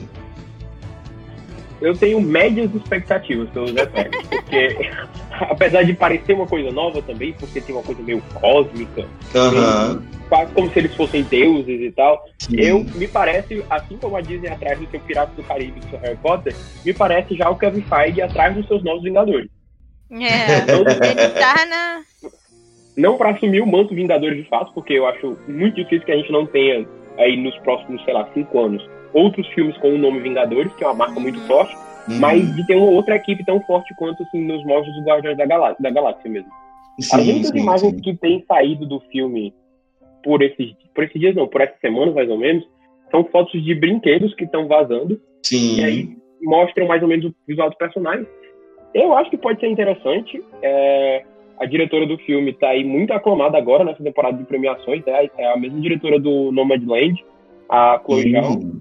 E eu acho que tem um potencial para ser uma coisa verdadeiramente diferente em quesito de Uhum. filme, né? Porque a Marvel já apostou diferente no WandaVision e agora no cinema eu acho que Eternos tem um potencial para ser a coisa mais diferente nessa leva nova de filme. Uhum. E você, Lucas? Eu não sei o que, que eu acho também, porque eu não conheço os Eternos. Eu sei que tem 10 mil pessoas no elenco, igual a Lori disse. Isso aí. É um monte de gente famosa. Eu estou botando um pouco de fé por conta da diretora. Igual o Fabrício falou, ela está sendo bem aclamada. Então eu tenho expectativas de que possa ser algo diferente. O meu problema com a Marvel é que todo filme eles prometem algo diferente, algo que vai mudar tudo. Aí você chega lá, é a mesma coisa de sempre. Aham. Assim, todo filme eles falam, ah, vai ser o filme mais sombrio da Marvel. Aí você Ai, eu não chega lá, aguento não mais é. coisa sombria, gente. Pelo amor de Deus, chega! Aí fala que Doutor Estranho vai ser de terror, não é. Ah, Toda vez é isso, fica só na promessa. Então, eu não sei o que esperar. Eu, eu estou confiante pela diretora, acho que ela pode fazer, pode entregar algo bem diferente, mas ao mesmo tempo né, é a Marvel. e a Disney junto, então são dois pés atrás, o que de um será só. que vem aí? Mas ó, se vocês estavam achando que os Eternos tem muita gente no elenco, é porque vocês não viram o filme, o terceiro filme do Homem-Aranha. Que se vacilar, daqui a pouco eu, a Lore, o Fabrício e o Lucas vamos ser também confirmados no elenco do Homem-Aranha 3. Tô aceitando, me chama que eu vou. E tem muita gente. Olha, antes de vocês falarem mal, eu gosto do Tom Holland. Ai, a- Eu, olha só, eu André, acabou aqui. gosto. do- gosto Acabou aqui o podcast, Ele vai chega. virar. Ele vai Chega. virar o novo The Rock, porque ele tá fazendo filme adoidado. Ai, amigo, Tudo menos, então, menos, por favor. Eu tenho opiniões polêmicas sobre o Tom Holland. Olha, peraí, daqui a pouco você fala. Mas o filme ele vai estrear dia 17 de dezembro. Não sei se tem data do Brasil. O Lucas, pelo jeito, ele anotou algumas datas do Brasil. Não sei se ele anotou essa. E vai ter aí, a, a- como eu disse, muitos atores confirmados, né? E a gente tem aí o retorno dos dois primeiros Homem-Aranhas. Não sei se o plural é esse, Homens-Aranhas, mas enfim. É, que é o Andrew Garfield e o Tobey Maguire. Né, que tá, que tá, que tá para fechar aí né, o acordo para voltar para o terceiro filme do Tom Holland, mas enfim, e promete ser também mais ou menos uma continuação mais ou menos de WandaVision, de WandaVision, no sentido de que promete explorar também o multiverso, né, de outras realidades. E tô tentando ficar empolgado. Tô mais empolgado pros Eternos. Mas gosto do Tom Holland. Vá, Olha. falar. Olha, Hum, olha só. Olha, vou Olha cortar só. seu áudio. Me conta, tá difícil. Eu não consigo. Meu problema não é nem com ele. Eu acho que, tipo assim, Tom Holland, beleza, amigo. Faz né, sua carreira, faz sua vida, você tá de boa. O meu problema é o Homem-Aranha, é esses filmes do Homem-Aranha. Pra mim, eles são muito ruins. Pra mim, nada ali é, é- me passa realmente a vibe Homem-Aranha, sabe? E eu acho que com esse novo filme, com essa ideia, pelo menos, né, com esses rumores que estão saindo por aí de que ah, mas vai ter todos os outros Homem-Aranhas, vai ser uma coisa meio meio Ai, como é que é o nome? Meio aranha verso, Hum. vai ter não sei o que. Parece que é só mais uma vez eles provando que o, o Tom Holland, esse nome, esse novo Homem-Aranha, não consegue carregar um filme sozinho. Porque os outros dois filmes, basicamente, o que a gente mais tem é o, é o Homem de Ferro do que o Homem-Aranha. Aham. E aí É, agora. me incomoda também. Aí agora que não tem mais o Homem de Ferro, eles vão me colocar outros Homem-Aranhas e outras pessoas, É. sabe? Pra incomoda também. Pra meio que falar, olha aqui, a gente sabe que o jeito que a gente criou esse personagem, o jeito que a gente tem ele aqui, porque basicamente esse Homem-Aranha do Tom Holland, ele era para ser o Miles Morales, só que a Disney não teve coragem de colocar um ator negro para fazer o personagem. E aí eles botaram o Tom Holland e meio que fizeram um whitewashing do, do Miles Morales. Mas, enfim, e isso me incomoda muito nesse, nesse, nesses filmes do Homem-Aranha. Quando teve a primeira aparição dele no, no Vingadores, eu até achei eu achei legal, achei interessante, achei que podia vir, né, um Homem-Aranha legal, podia vir um negócio maneiro, mas logo que veio assim, o, o primeiro filme até acho okzinho, mas ainda assim muita coisa nele me incomoda, principalmente o quão tem a mão do, do, do Homem de Ferro no filme. Uhum. O 2, então, nossa senhora, Cara, eu assisti o filme, sei lá, contando quantas vezes aparecia a cara ou a menção ao Homem de Ferro nesse filme. E é ridículo. Então eu tô zero animada pro terceiro. Se é, falarem que vai ter mesmo o, o Tobey Maguire, aí eu vou ver. Porque ele é o Homem-Aranha. porque ele é o Homem-Aranha favorito do meu mozão. E aí eu vou, né? Vou lá ver ele chorando no cinema, vendo o Tobey Maguire de volta nas telonas como Homem-Aranha. Mas fora isso, não estou animada para você, Tom Holland. Fabrício! Eu, vou começar aqui o meu textão, mas eu vou começar primeiro defendendo o Tom Holland. Eu gosto dos filmes novos do Homem-Aranha. É, eu acho que, diferente dos outros, eles conseguem ter essa vibe do personagem de você realmente acreditar que é um adolescente que está na escola, enfim, dificuldade de ensino médio, apesar de isso não ser tão abordado, mas parece mais real, digamos assim. O meu problema, e como a Lori falou, não desgosto do Tom Holland, acho que ele é bom ator, inclusive, e tá aí tá fazendo bem. outros papéis, fazendo outras coisas e tá mostrando que, enfim, é talentoso. Permanecemos amizade, então. Mas o meu, pro... o meu problema é que nos dois filmes, no primeiro e nesse segundo, todos os outros personagens chamam mais atenção que ele no filme. Sim. O Homem de Ferro chama mais atenção que ele. O, o Michael Keaton como vilão, como o Abutre, chama mais atenção que ele. A Zendaya chama mais atenção que ele em todas as cenas que ela tá. No segundo filme, o Jake Gyllenhaal chama mais atenção que ele, tem muito mais presença que ele, e é como uhum. se ele ficasse apagado nos filmes em que ele é para ser o protagonista, apesar uhum. de gostar dele como Peter Parker. E aí, quando uhum. começam a me anunciar que vai voltar um bilhão de Homens-Aranhas, um bilhão é... de Homens-Aranhas, e que vai ter mil pessoas nesse elenco, eu tenho certeza que o Tom Holland vai ficar assim bem uhum. pequenininho no meio desse tanto de gente. Por outro lado, como pessoa que cresceu assistindo filmes do Homem-Aranha, principalmente os do Tobey Maguire, não vou negar que fico um pouco empolgado de imaginar que ele possa voltar a ser o Homem-Aranha, de ver ele como Homem-Aranha no cinema de novo, nesse, nessa coisa que é mais como uma homenagem aos filmes antigos e tal. É meio empolgante, mas fico triste pelo Tom Holland, porque parece que um filme atrás do outro ele tá destinado a ser coadjuvante no filme em que ele é protagonista. Sim. Uhum. É, Isso concordo. é uma das coisas que mais me incomoda, porque aquilo, tipo, meu, meu problema não é com o Tom Holland. Eu acho ele super fofinho e tal, eu acho que ele é um ah, bom ator. Permanecemos amizade também, né? o meu problema é com o Homem-Aranha dele. Sei lá, parece que não, não conseguiram, ou não conseguiram fazer ele passar a imagem do Homem-Aranha que eles queriam, ou só não conseguiram escrever o Homem-Aranha para realmente ter esse peso e ser o protagonista do filme. Eu acho que é muito isso que o Fabrício falou ali, parece muito o coadjuvante do próprio filme. É muito bizarro. Mas enfim, Lucas, por favor, venha com suas opiniões. Lucas. É assim, eu também gosto do, do, Tom Holland. Eu acho que ele ah, casa bem com, com a minha ideia do, do personagem. Porque, assim, eu não, como eu já disse 300 vezes nesse podcast, eu não sou muito fã de Marvel, então eu não, nunca li os quadrinhos, não, não conheço muito. Então, para mim, a ideia do Homem-Aranha, de que ele deveria ser um adolescente e tal, uhum. ele casa bem, porque os, os atores anteriores pareciam quase aposentados, né? em comparação. Adoro.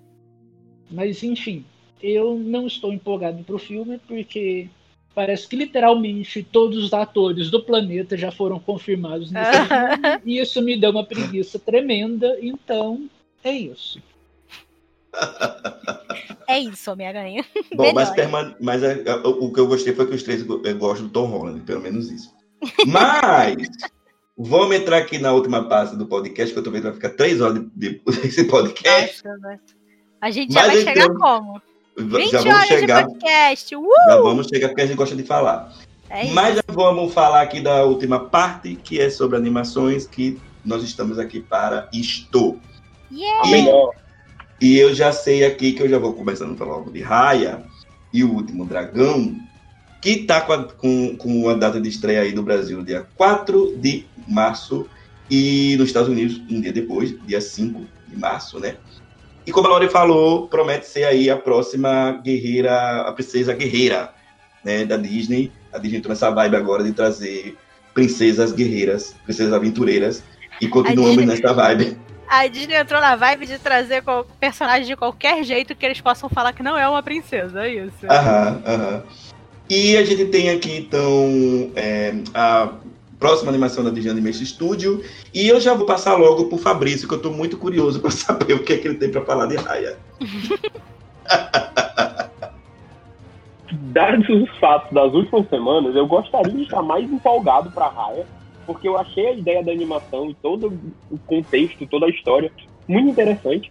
Mas aí cada notícia que sai ou que não sai sobre esse filme me deixa um pouco, um pouco não, muito assustado. Uhum. É, um, um pouquinho de contexto para quem tá ouvindo. Raya foi anunciado oficialmente pela Disney na D23 2019. Há dois anos não, porque enfim. Enfim, foi em 2019 que eles anunciaram. E seria o filme dirigido pelo Paul Briggs e o outro diretor, não vou lembrar o nome dele agora.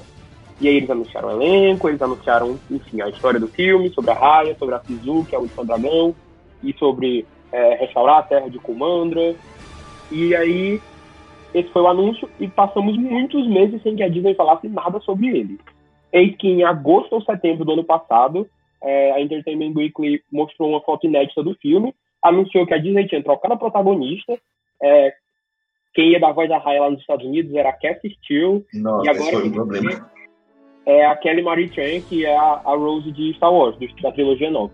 E aí, junto com esse anúncio, eles também anunciaram que a Disney mudou a equipe do filme. O Paul Briggs, que era o diretor, não é mais diretor, ele é co-diretor agora, e eles colocaram o Don Hall, que é diretor de Operação Big Hero, para ser o diretor, junto com o Carlos Lopes Estrada, que entrou no, na Disney Animation há pouco tempo também, que está fazendo um filme aí, para sair sei lá quando, mas tem essa mudança na equipe. E a gente sabe que em, em qualquer filme na indústria cinematográfica, mas ainda mais em filmes de animação, quando Uhum. tem essas mudanças na equipe, significa que as coisas não estão indo muito bem. Algo errado está acontecendo. É, já começou com a mudança da, dubla, da, da voz da Raya. Aham. É, porque assim, a, a, a dublagem americana, podemos dizer assim, não é como a dublagem é, brasileira. A dublagem brasileira você já pega o personagem pronto e você vai botar a voz, né? E na, na dublagem americana é o contrário, né? Primeiro eles fazem a, a voz, né, para poder depois fazer a animação. Então é um pouco preocupante. Lá nos Estados Unidos, o trabalho com a voz é tido como uma atuação, como se você atua no Aham. filme live action, você está atuando com a sua voz. Sim. E aí você, o personagem é construído meio que em torno do ator também. Então tem toda essa, Ó. tem toda essa questão. Mas aí. Eu ano- o que cha- Ah, pode falar. Olha rapidinho, eu anotei aqui quando foi que a Disney anu- é, é, anunciou a mudança da protagonista, né? Da, pela, pra aquele meio, meio, como você falou. Dia 27 de agosto. O filme era para estrear dia, em novembro. Então vocês Imagina. imaginem que já estava perto, assim, de teoricamente ele ser lançado, e aí vem a Disney e muda a protagonista, né? Então, é Eu preocupante. imagino que aí nessa época eles já tinham alguma noção de que o filme não ia sair em novembro, porque, se eu não me engano, e o Lucas pode me corrigir, que eu acho que ele sabe a data direitinho, os animadores terminaram as cenas de animar as cenas mais ou menos em outubro. Então jamais esse filme sairia em novembro. Aham. Uhum. E aí agora a gente tá se aproximando da estreia já e tá começando a sair um pouco mais de coisa, a gente ainda não tem um segundo trailer, mas é estranho porque as coisas que saem sobre o universo de Raya, sobre o reino de Commander, de ele ser dividido em cinco regiões, cada região tem como mais ou menos tem um, clã, uma tribo, cada um com suas características. Me parece ser um universo muito rico, é um universo, assim, um Uhum. reino que a Disney não constrói, sei lá, desde Utopia, que tinha a Sim. cidade, enfim, bairros Uhum. Tudo me parece muito interessante, mas aí esses problemas dos bastidores me deixam com o pé atrás, porque É, não sei se eles não conseguiram é, traduzir a história da forma que queriam, se eles tiveram problemas durante o processo de animação, mas não é um bom sinal. E aí o sentimento que eu tenho agora é de receio de chegar para ver o filme e ser confuso, meio Frozen É. 2, ser bagunçado, a história não, a história não fazer sentido e atualmente mais preocupado do que qualquer outra coisa. E não, e aliás, eu já quero um documentário da produção de Raia, porque eu quero ver essa, esse fuzuê Gente todo. tocando fogo, o pessoal. Eu que- quero esse fuzuê todo. Lori, você quer falar sobre Raia? Quero, amiga, a gente tá aqui pra isso. Vamos lá. É, mas eu concordo muito com o que o Fabrício falou.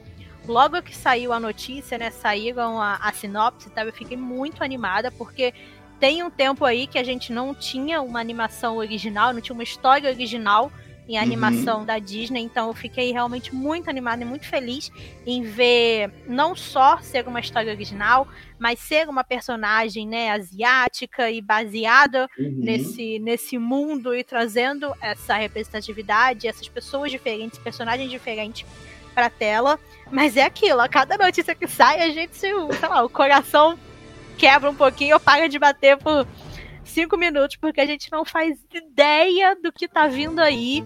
Cada foto de brinquedo, cada pequena notícia, cada pequena informação que sai, sei lá, parece que as coisas não estão fazendo muito sentido. Eu tô com muito medo que seja um Frozen 2 da vida. Eu tava também muito animada pra ver. E quando a gente chegou lá no cinema, apesar de ser um filme eu- que eu ainda considero bom, e apesar de ele ser um filme que eu gosto, ele é um filme meio confuso. Ele é um Uhum. filme que não entregou o que ele prometia. E quando saiu o documentário no Disney Plus, que foi ali que a gente teve a certeza O que que tava acontecendo? de que nem eles faziam ideia do que eles estavam fazendo. Então eu tô com medo de que aconteceu a mesma coisa com a Raya. É, não sei se vai ter um documentário, se vai ter pelo menos um episódio lá no, no Disney Insider, mas eu gostaria muito que tivesse um documentário igual o do Frozen, pra gente poder conseguir entender melhor e perceber realmente o que aconteceu, o que, que fez eles mudarem a atriz, o que, que fez colocar esse um bilhão de diretores, mexer na história quando parecia que, né, que já estava pronto, já estava perto de sair. Então, sei lá, eu só quero ver o próximo trailer, quero que chegue logo o dia da, da estreia do filme pra gente conseguir ter certeza e ver o que, que vem por aí, mas tá, tá. tá dando nervoso. Tem outra, tem outra coisa preocupante também que eu esqueci de comentar, é que o filme aparentemente tem muitos personagens, é, tem equipe de pessoas que vai viajar junto com a Raya.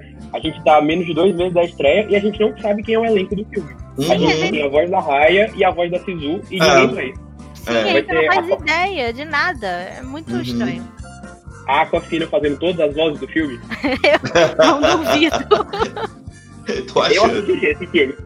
Não, eu também assistiria. Lucas, você tá muito caladinho. O que, é que você acha do. do- o que, é que você tem a falar de Raya? É que vocês já falaram praticamente tudo que eu tinha pra falar do filme. Mas enfim, eu tava acompanhando esse filme desde quando ele era apenas um rumor, que tinha até outro nome. E a ideia sempre pareceu bem interessante. O anúncio na D23 também foi interessante. Teve a arte, a arte conceitual que eles Uhum. divulgaram. Era muito bonita. Sim. E tudo que saiu da D23 também foi. me chamou atenção. Mas aí de repente a Disney ficou calada por um ano. Não falou nada do filme, absolutamente nada. Porque teoricamente, se o filme fosse realmente sair em novembro, lá para março a gente já teria o primeiro trailer. né? Aham. teoricamente. Março, abril. E a gente não teve. Eu imaginava que sairia com Mulan. Eu não sei se a Disney segurou, mas aparentemente eu acho que deu alguma coisa muito errada nesse filme, que a gente não sabe o que aconteceu. Porque eles anunciaram uma equipe em agosto de 2019. Aí em agosto de 2020 a gente fica sabendo que a equipe mudou completamente. E isso foi por volta de, de março, porque quando todo mundo começou a trabalhar em casa, a equipe já Uhum. tinha mudado. Uhum. Então, o que, que aconteceu? Entre agosto e março, para eles mudar a equipe inteira do filme praticamente um ano antes. E assim, tem outra questão que me deixa um pouco preocupado, porque o último filme original do Disney Animation foi Moana Uhum. em 2016. E a gente ficou sem filme original até agora. O último anúncio da, do Disney Animation foi Detona Ralph 2, né, Wi-Fi Ralph, que foi em, em 2016. E depois só, só foram anunciar Raya em 2019. Então o que está acontecendo com o estúdio? Que a gente vê Frozen 2, o documentário de Frozen 2, e vê que foi uma bagunça. Uhum. Nesse meio tempo também cancelaram o Gigantic, Aham. fala. Então, que, era- que supostamente era para preencher esse buraco que ficou de filme original, né? Porque a gente teve é, Moana em 2016, o, o filme dos gigantes era para sair em 2018, foi adiado, foi adiado, depois foi cancelado. Aí a gente teve Detona Ralph 2, e depois Frozen 2, e agora a gente tem Raya, que é um filme original, mas que parece que tá totalmente sem rumo. E que tem 30 mil personagens também. Uhum. E tem um monte de coisa pra contar. E igual a Lori falou, eu tenho medo de ser um filme confuso. Porque a Disney tem essa coisa de. O filme só pode ter uma hora e quarenta, a animação só pode ter uma hora e quarenta. É. Aí o filme aparentemente tem história pra cinco horas de filme. E cortam. E eles, e eles vão fazer o quê? Vão cortar tudo. Então eu queria estar mais empolgado, mas eu não sei o que esperar desse filme. Esse é o sentimento. Queria estar bem mais Sim. empolgado. Eu acho que nesse, nesses momentos eu gostaria de voltar na minha vida em que eu não fazia ideia do que estava acontecendo, só chegava no cinema e assistia o E filme, assistia. sabe? Porque aí você isso. não fica pensando nessas coisas, não fica sabendo dessas tretas, você só vai lá e vê o filme e pronto. Mas, mas É uma isso. outra experiência, com certeza. É, nossa, completamente Né? diferente. Mas isso que, isso que o Lucas falou é muito verdade, cara. Tem alguma coisa muito bizarra acontecendo no, no estúdio de animação da Disney que ninguém ficou sabendo, que eles não falaram pra ninguém. É Porque como se a tem. Disney tivesse num. É, é como se eles estivessem num silêncio muito bizarro. Eles anunciaram Sim. as mudanças novas, que não foi nem eles que anunciaram, né? Foi a revista. E Aham. aí, Uhum. silêncio por vários meses. Aí sai o trailer. Aí silêncio por alguns meses. Aí anuncia que vai sair no Disney Plus. E agora silêncio até então, tirando o fato que na semana passada saíram umas fotos novas do filme. Aham. É. Cara, tá tudo muito estranho, muito bizarro, mas enfim, né? Vai que o filme surpreende. Eu torço pra que sim, porque eu Torço tenho. também, né? Tenho, tipo, receio, né, de que, sei lá, vem o Raya e aí é realmente uma confusão, tem 20 mil personagens e não tem tempo de desenvolver ninguém, e a gente não entende o que tá acontecendo, fica um negócio confuso, e aí o filme não faz sucesso, e aí vem a Disney e vira e fala, ah, isso aí é porque era uma história original. O povo gosta de. O povo gosta de Frozen 3. sequência, gosta de ver o que já conhece, então manda aí um Frozen 3, manda um Moana 2, qualquer coisa assim, sabe? Às vezes, sei lá, eu. Pode falar, Lucas. Pessoalmente, eu acho que esse é o plano da Disney. Porque Sim, é isso que eu ia falar, às vezes ninguém parece. tá sabendo de Raya. Tipo Aham. assim, fora do, do núcleo Disney, dos fãs Sim. da Disney, ninguém tá sabendo de Raya. Aí a Disney me vira no dia do investidor e fala: Ah, vamos colocar Raya no Disney Plus, mas tem, mas tem que pagar 30 dólares. Ah, E tipo assim, quem vai pagar 30 dólares por um filme que nunca ouviu falar? Aham. Me fala. Uhum. É. É diferente de Mulan, né? Mulan, pelo menos, você já é uma história que você, sei lá, já conhece. Uhum. Você já tem um apego. um. É, é, mas Raya ninguém sabe, assim, como o Lucas falou. Fora os fãs da Disney, é, que estão um pouco mais inteirados né, do que é a história, né? é, o grande público talvez não conheça, então acho que vai flopar essa parte aí do. Sim, é isso. E aí parece que eles fazem de propósito, sabe? Parece que Pra eles se estão querendo. sabotar, né?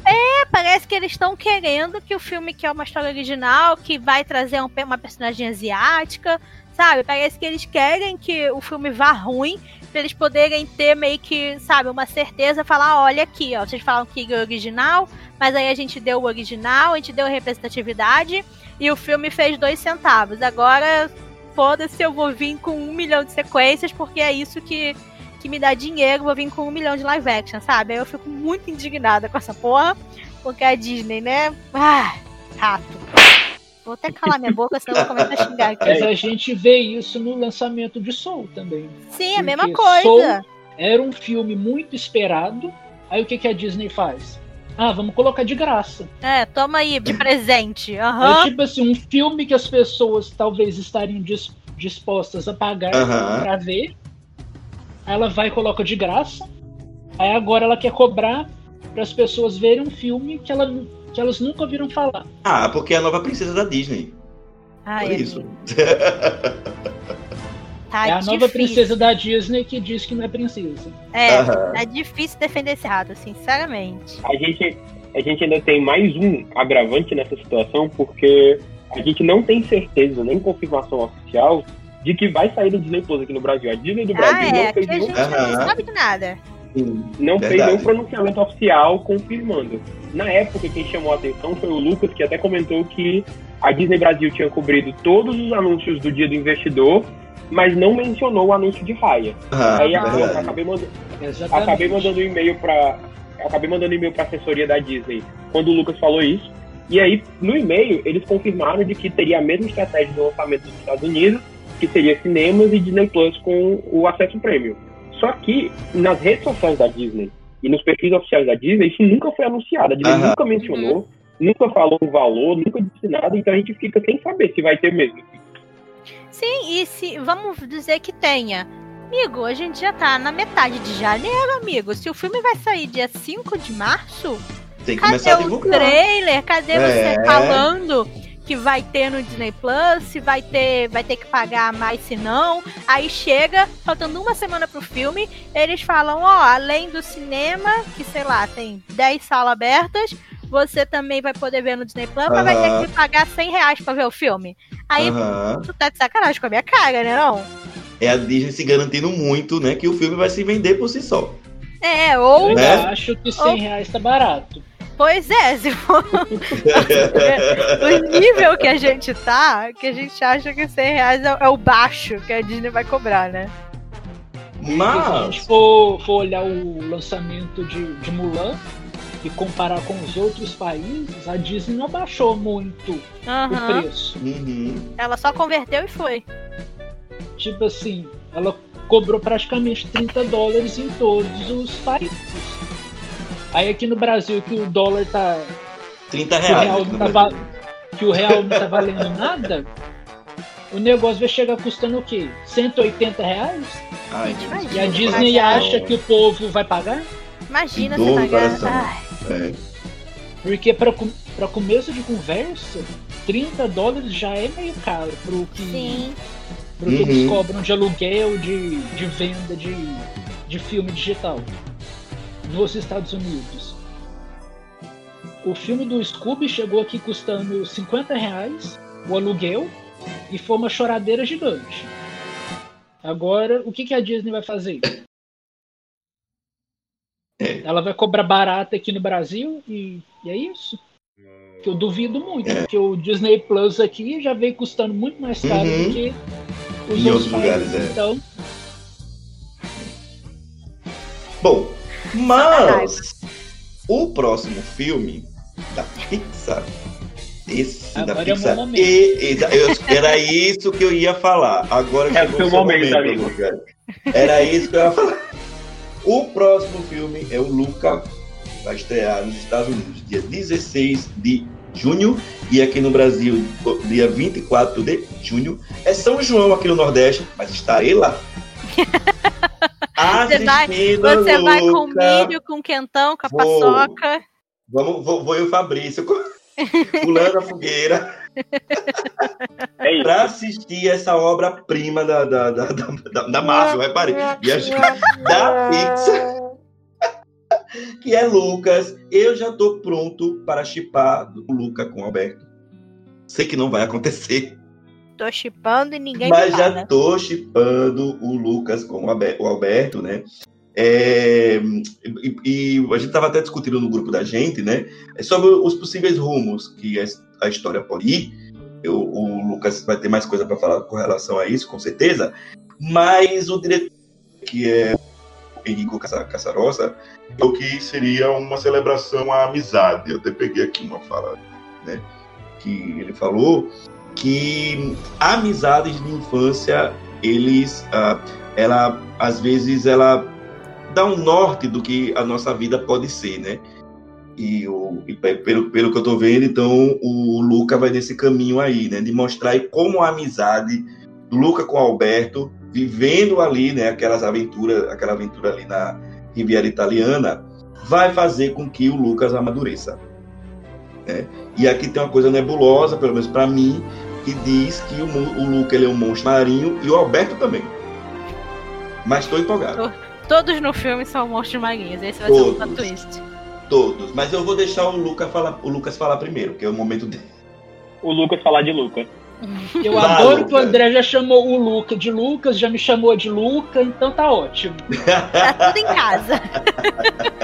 e, e, esse, e esse é até um dos, é, esse é até um dos motivos para eu estar empolgado com o filme, porque o personagem principal é praticamente meu xará. assim, a gente não sabe muito sobre a história. Teve toda aquela coisa do, do anúncio, né? Que primeiro eles disseram que só um dos garotos era um monstro marinho. Hum. Na verdade, eles nem especificaram quem era o monstro marinho. Foi uma loucura nesse dia. Foi é, tinha gente achando que era o Luca, tinha gente achando que era o amigo, Aí ficou aquela coisa ambígua. Aí um mês depois a, a Pixar atualizou a sinopse no site dela e colocou que os dois eram monstros marinhos. Aí o que vem daí eu já não sei. Mas assim, eu. Ah, mas você empolgado... tem uma teoria bem interessante. Então, eu justamente ia falar. É, eu estou empolgado porque eu acho que o filme pode abordar a, a imaginação infantil.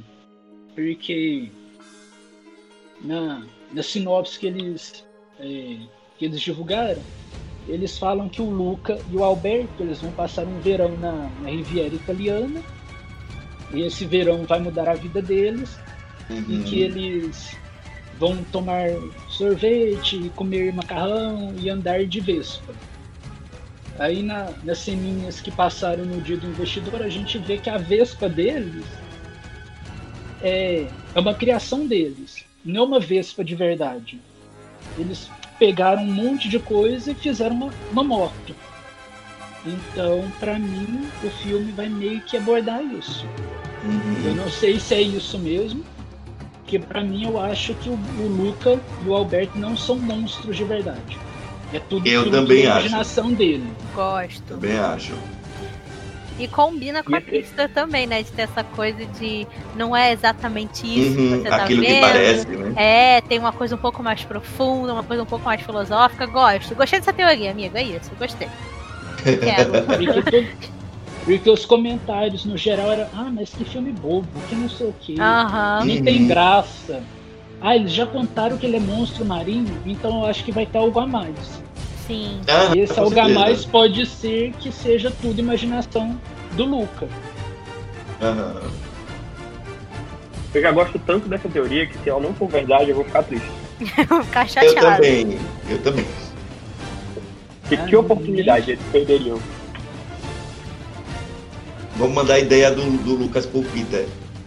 Liga, liga, pra, liga pra Pix agora fala assim, amigos. Ainda dá Vou tempo ligar agora. Dá tempo de mudar ainda, hein? Mas eu também tenho algumas teorias assim do, do, do Lucas.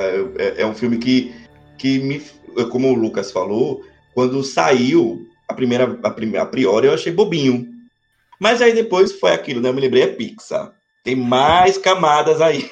Não é só isso. É, e aí eu fui começando a teorizar também algumas coisas aqui. Mas você ia falar alguma coisa, Fabrício, pode falar tinha assim, muita expectativa pro filme. Eu acho que o Lucas sempre foi o mais entusiasmado entre a gente. Uhum. Achei que ia ser, uhum. primeiro momento ia ser uma aventura divertida e tal. Mas essa semana, quando a gente estava conversando, que a gente compartilhou aquelas cenas que, é, que, aparecem, que apareceram no dia do investidor, eu fiquei muito curioso. Porque é, deu para perceber que o filme tem essa pegada de, ao mesmo tempo, mostrar toda essa potência visual da Pixar, é, nessa, nessa tentativa de fazer um sistema de animação mais realista, que tem essa luz realista, sombra, efeitos que parecem coisas reais, mas ao mesmo tempo o filme tem um visual muito estilizado que lembra um desenho animado, de fato. Sim, ele sim. consegue ser realista e, e cartunesco ao mesmo tempo. O visual do, do Luca e do Alberto é muito fofo e é, estou mais empolgado do que estava antes. Sim, é, e, e isso é uma coisa que eu gosto demais na Pixar. Você, se você pegar e olhar todos os filmes dela, eles são diferentes um do outro. Eles não seguem a mesma linha visual, eles não, não seguem o mesmo design. Enquanto na Disney a gente tá há 10 ah. anos com a mesma personagem, que eles a só. Raia é Elsa. A Raia é Elsa. Cara, a, a Dra... Não, até agora eu tô indignada que a Sisu tem a cara da Elsa. É Como verdade. que você me faz um dragão com a cara. Mas enfim. mas e o, uma, uma das coisas que chamou minha atenção primeiro no Luca foi o visual, que tem uhum. esse toque meio aquarela, tem esse toque meio de Lindo. pintura, de sei lá, é muito bonito e é diferente dos outros filmes. Então a, a Pixar me deixa muito feliz com isso. Eu fico muito sempre muito animada nos filmes dela de poder ver esses mundos diferentes, ver esses designs diferentes e ver que diferente da Disney, eles não estão com preguiça, sabe? Eles querem uhum. realmente mostrar que a animação tá aí para isso, para você conseguir criar cada vez coisas novas e conseguir uhum. trazer sempre traços diferentes e técnicas diferentes. Então eu realmente eu tô muito animada pra, pra Luca. Eu espero que saia logo um trailer, alguma coisa maior pra gente conseguir ver mais e conseguir entender um pouco mais da, dessa história. Também. Mas chegamos aqui no nosso último filme, que é o famigerado filme que era para ser do Brasil. Eu fiquei com Atenção, brasileiros. Eu fico assim desse filme durante um Famigerado tempo. Famigerado Bait. Aham. Uhum. É, que é o filme o vulgo filme da Casa Falante. o filme se passaria. do Lucas. Exatamente, informação exclusiva do Camundongo, do Lucas. E uh, o filme se passaria no Brasil, né? Porém, a, a Disney pegou uma peça na gente, pegadinha do malandro, e foi noticiado depois, então, que o filme se passaria na Colômbia. A gente não tem muita informação, né? então não tô tão empolgado assim ainda. A gente só sabe que a família mora num lugar mágico, é tão mágico que a casa fala, e, e que a família toda vai participar da história. Vamos ter gerações da família, ela tem poderes, menos a protagonista, que é a Mirabel. Pronto. É isso que a gente tem do filme. E aí, o que, é que vocês têm a falar de Encanto? Sempre que eu vou postar sobre esse filme lá no AD, eu fico muito triste porque eu sei que todos os comentários vão ser tem um ranço desse filme. Não gosto desse filme. Era pra do Brasil. Só que aí, que é o Lucas concorda comigo nessa. Essa a gente tem que tirar das costas da Disney, porque ela nunca chegou a anunciar oficialmente que o filme seria no Brasil, né? Foi o, o foi o Disney Snyder que que postou, ah, que deu a notícia, e aí o Lin-Manuel Miranda, é, não sei se por pressão da ah, Disney, ou por recomendação da Disney, confirmou, tipo, na semana seguinte que o filme se passaria na Colômbia. É assim, eu, eu, gosto que a gente foi muito empolgado com essa notícia, né, cara? A nego, Nossa. cara, eu lembro, eu lembro exatamente. Eu fiz vídeo? Sim, eu lembro exatamente desse dia, era, sei lá, de manhã, e aí saiu a notícia lá, é, a Disney vai ter um filme no Brasil, e eu gosto que ninguém, por um momento, parou pra pensar, isso é só um rumor, não é nada confirmado, a gente, não, não todo mundo foi o quê? Noticiar, foi fazer vídeo, gente, foi. Uma loucura foi... generalizada esse dia. Sim, a, eu, como o povo sempre, foi... eu fui do contra. Você, você, amigo, você tem que ensinar a gente a ser assim. Eu porque... desconfiei do rumor, fiz até um, um, fio gigantesco no Twitter. Eu lembro. Porque talvez o filme não fosse no Brasil. Tava certo. Tava certo. Fiz um monte de pesquisa para embasar. Isso aí. A emocionada aqui começou a gravar vídeo dois minutos depois ah, que, saiu, que saiu a notícia. Mas tudo bem, porque me deu, me deu bastante visualização, me deu inscritos. Então Pelo tá menos isso. Também. Pelo menos isso a gente ganhou com esse filme. E no fim do dia é isso que importa. No fim do dia é isso que importa. Visto que a gente não ganha um centavo da Disney. Então, Sim, é pra pelo menos. esses momentos. Pois é. Mas apesar de tudo isso, eu, eu ainda acho que pode ser pode ser um filme legal, pode né? ser um filme interessante. É, eu gosto dessa ideia de a gente ter a família. Eu tenho medo, do mesmo jeito que a gente comentou com a Rai, eu tenho medo de, pelos filmes da Disney, terem esse tempo limitado de ficar muito personagem e ficar uma coisa confusa, ou ficar aquela coisa rasa, que nem tem, tipo, no Coco, que a gente vê os outros personagens, eles, cada um tem uma fala e matão ali. E, sabe, eu tenho esse receio de acontecer a mesma coisa com o Encanto, mas ainda assim acho legal a ideia da gente ter essas gerações e ter a família e mostrar. Os essa... incríveis da, da Disney. É, Os vai ser os incríveis. da Disney. Eu ainda não entendi, acho que ninguém entendeu direito como é que vai ser esses poderes, como que isso vai vai casar com a história, com esse negócio da. Porque quando eles eles anunciaram, falaram que ia ser uma coisa meio na floresta, ia ser um negócio de magia, eu imaginei outra coisa completamente diferente. Eu não imaginava realmente, tipo, super poderes, sabe? Que nem do, dos incríveis, mas parece que vai ser, mas não vai ser isso ao mesmo tempo. Tá meio, meio nebuloso ainda, meio, meio estranho. Muita informação. né, É, não tem informação direita, até porque o filme tá marcado pra lá fora sair em novembro, Ah, no é, final de é. novembro. E aqui no Brasil, como a gente Como é sempre, sempre né? deixado pra trás, a gente é sempre largado as moscas, pra gente, tecnicamente, ele chega só em janeiro de. de Dia 6 de 2022. janeiro. Seja, tipo, né, que nem sempre acontece com os filmes de final de ano da Disney, com o Frozen 2, com o Wi-Fi. Ralph, lá eles lançam no final do ano e aqui a gente vai ver só em janeiro, o que eu acho uma tristeza e uma sacanagem, mas tudo bem. Mas ainda assim eu gosto que vai ser um filme musical, vai trazer essa coisa Hum. diferente da, da cultura colombiana. Eu sei que não são todos vocês que gostam, mas eu adoro o Lin-Manuel Miranda. e Estou muito animada para ouvir as músicas dele. Então, até o momento, estou animada com o Encanto. Quero ver o que, que vem Ah. por aí. Mas Antes de deixar o Fabrício Lucas falar, eh, saiu também a dubladora, né? Da, da, da Mirabel, a voz da Mirabel, né? Uhum. Que vai ser a Stephanie Beatriz, que ela faz a, a série que me fugiu agora A o nome, meu Deus. Rosa, do Brooklyn Nine-Nine. Isso. E eu, E não, eu- Sei se ela é, não sei se ela é colombiana. Eu Ou sei é que- latina. Eu Não, ela é acho. ela Eu acho que ela é Argentina. Ah, É, eu sei que ela faz muita série que tem a ver, assim, com, Já começou bem. é, com Já. a cultura latina, mas, né. Sim, vocês, Fabrício e Lucas, o que que vocês estão, têm a falar do encanto?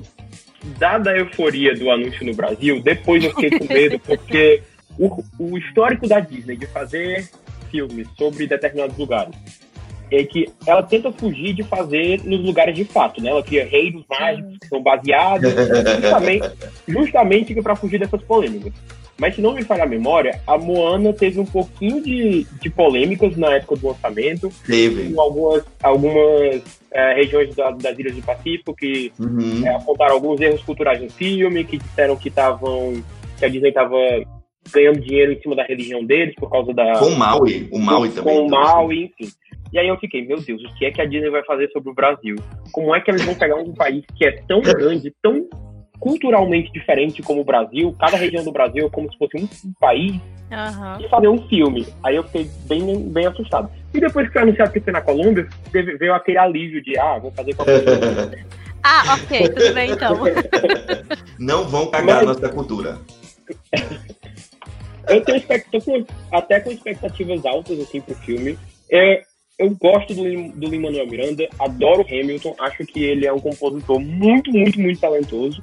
E aí ele tem essa capacidade de, nas músicas dele, colocar elementos da narrativa, contar a história com a música. Uhum. Então eu acho que o filme tem tudo pra ser uma das melhores trilhas sonoras da Disney. É só aquela coisa que a gente estava conversando outro dia também, de que ele tem essa personalidade assim, muito Kevin Feige, ele é muito dono de tudo. Então ele já tá a Disney não fala nada sobre o filme, mas ele já falou aí pra todos os lugares do mundo, tá dando entrevista pra jornal, falando as coisas do filme. Tá Eu acho que assim, Eu- tá Ele tá certo, empolgado. porque alguém tem que passar alguma coisa pra gente. Se a gente for pegar o marketing da Disney, meu, meu amigo, a gente não tem nada. Aí ele é meio como se fosse o dono do filme, e eu acho que esse é o primeiro projeto em que ele tá atuando desde o começo, tá trabalhando no Uhum. projeto desde o começo, e que ele tá como compositor sozinho também, né? Ele tá Uhum. escrevendo as músicas sem estar dividindo essa, essa tarefa com ninguém. Então eu Uhum. acho que ele tá meio assim se sentindo dono da, A situação. É, ele é, porque assim como o Lopes no Frozen, ele dá, pelas músicas dele, ele dá palpite na história, dos rumos que a história vai tomar e tal. Então, de certa forma, é como se fosse o filme dele. Uhum. Mas a expectativa é boa, porque, como a gente tá falando, é vai ser os incríveis da Disney. Se esse filme for pelo menos metade do que os incríveis é, vai ser fantástico. Os incríveis Pois são a melhor é. de todos os tempos. Verdade, concordo. Mas aí tem, um, tem uma coisa de mistério de a gente não ter muita informação, né? Só disse, É. quando o filme foi apresentado na, no dia do investidor, eles falaram que Encanto é um lugar mágico onde a magia está presente, e aí isso vai ser de certa forma colocado em perigo, e a, a Mirabel, que supostamente é membro da família, a família Madrigal, que não tem poderes, vai ser a Uhum. última esperança da família. Então eu fiquei imaginando se vai ter uma coisa de tipo, eles moram na- nas montanhas da Colômbia, se eu não estou enganado. Eu fiquei pensando se a casa e se toda essa relação dele com- deles com os poderes foi uma coisa meio escondida, as pessoas não sabem disso, e aí esse segredo pode estar correndo risco de ser exposto, de ser descoberto, Pode ou ser. ameaçado de alguma Uhum. outra forma. Pode Mas ser. eu acho que tem potencial para ter representatividade muito massa, porque é a Uhum. Disney tendo coragem, de certa forma, de dizer é um filme que vai se passar na Colômbia. Nós estamos inventando um lugar onde esse filme vai se passar, vai se passar num país que existe. Então dá para ter uma representatividade legal, dá para ter uma trilha sonora muito boa e de ter um filme diferente dessa coisa do, que está se popularizando muito, que é a cara da Pixar, do filme com a dupla de pessoas que não se entendem muito bem, mas que vão aprender a conviver juntas ao longo Sim. da jornada. Só que eles vão fazer isso com a família inteira agora. E aí, então a expectativa é bem positiva, eu quero ver mais de então. Lucas. Eu estou bem dividido com esse filme, porque a gente tem na direção o Byron, How Byron Howard e o George Bush, que fizeram Zootopia. E o Bush também escreveu o roteiro de, de Moana, que para mim são dois dos melhores filmes recentes do Disney Animation. Sim. Então, eu tenho. é, eu tenho confiança no trabalho deles. Mas ao mesmo tempo eu não sei muito bem o que pensar do filme. Uhum. Ele parece meio. meio confuso, não sei. Essa ideia da família ter poderes está tá bem obscura. A gente não sabe se é realmente é superpoder, se é, se é um dom. Que tipo de poder é, né? Isso. E ainda tem toda essa coisa de. Ai, eu me perdi aqui, gente, desculpa. É, porque, porque teve toda essa polêmica da, da Colômbia, não sei o que, igual o Fabrício falou, que a Disney não costuma fazer filmes que se passem em, lugares reais. O último que eu consigo me lembrar foi A Princesa e o Sapo, que se passou em Nova, Nova Orleans. Então eu não sei muito bem o que esperar disso. Porque, igual eu falei, são dois diretores brancos no Hum. comando. Sempre. A gente tem, tem o Lima Manuel Miranda, que é porto-riquenho, não? é? Aham. A, a, a, cor- a roteirista do filme, ela é cubana, se não me engano. E, e supostamente a gente vai ter uma argentina fazendo a protagonista. Então, cadê os colombianos? Verdade.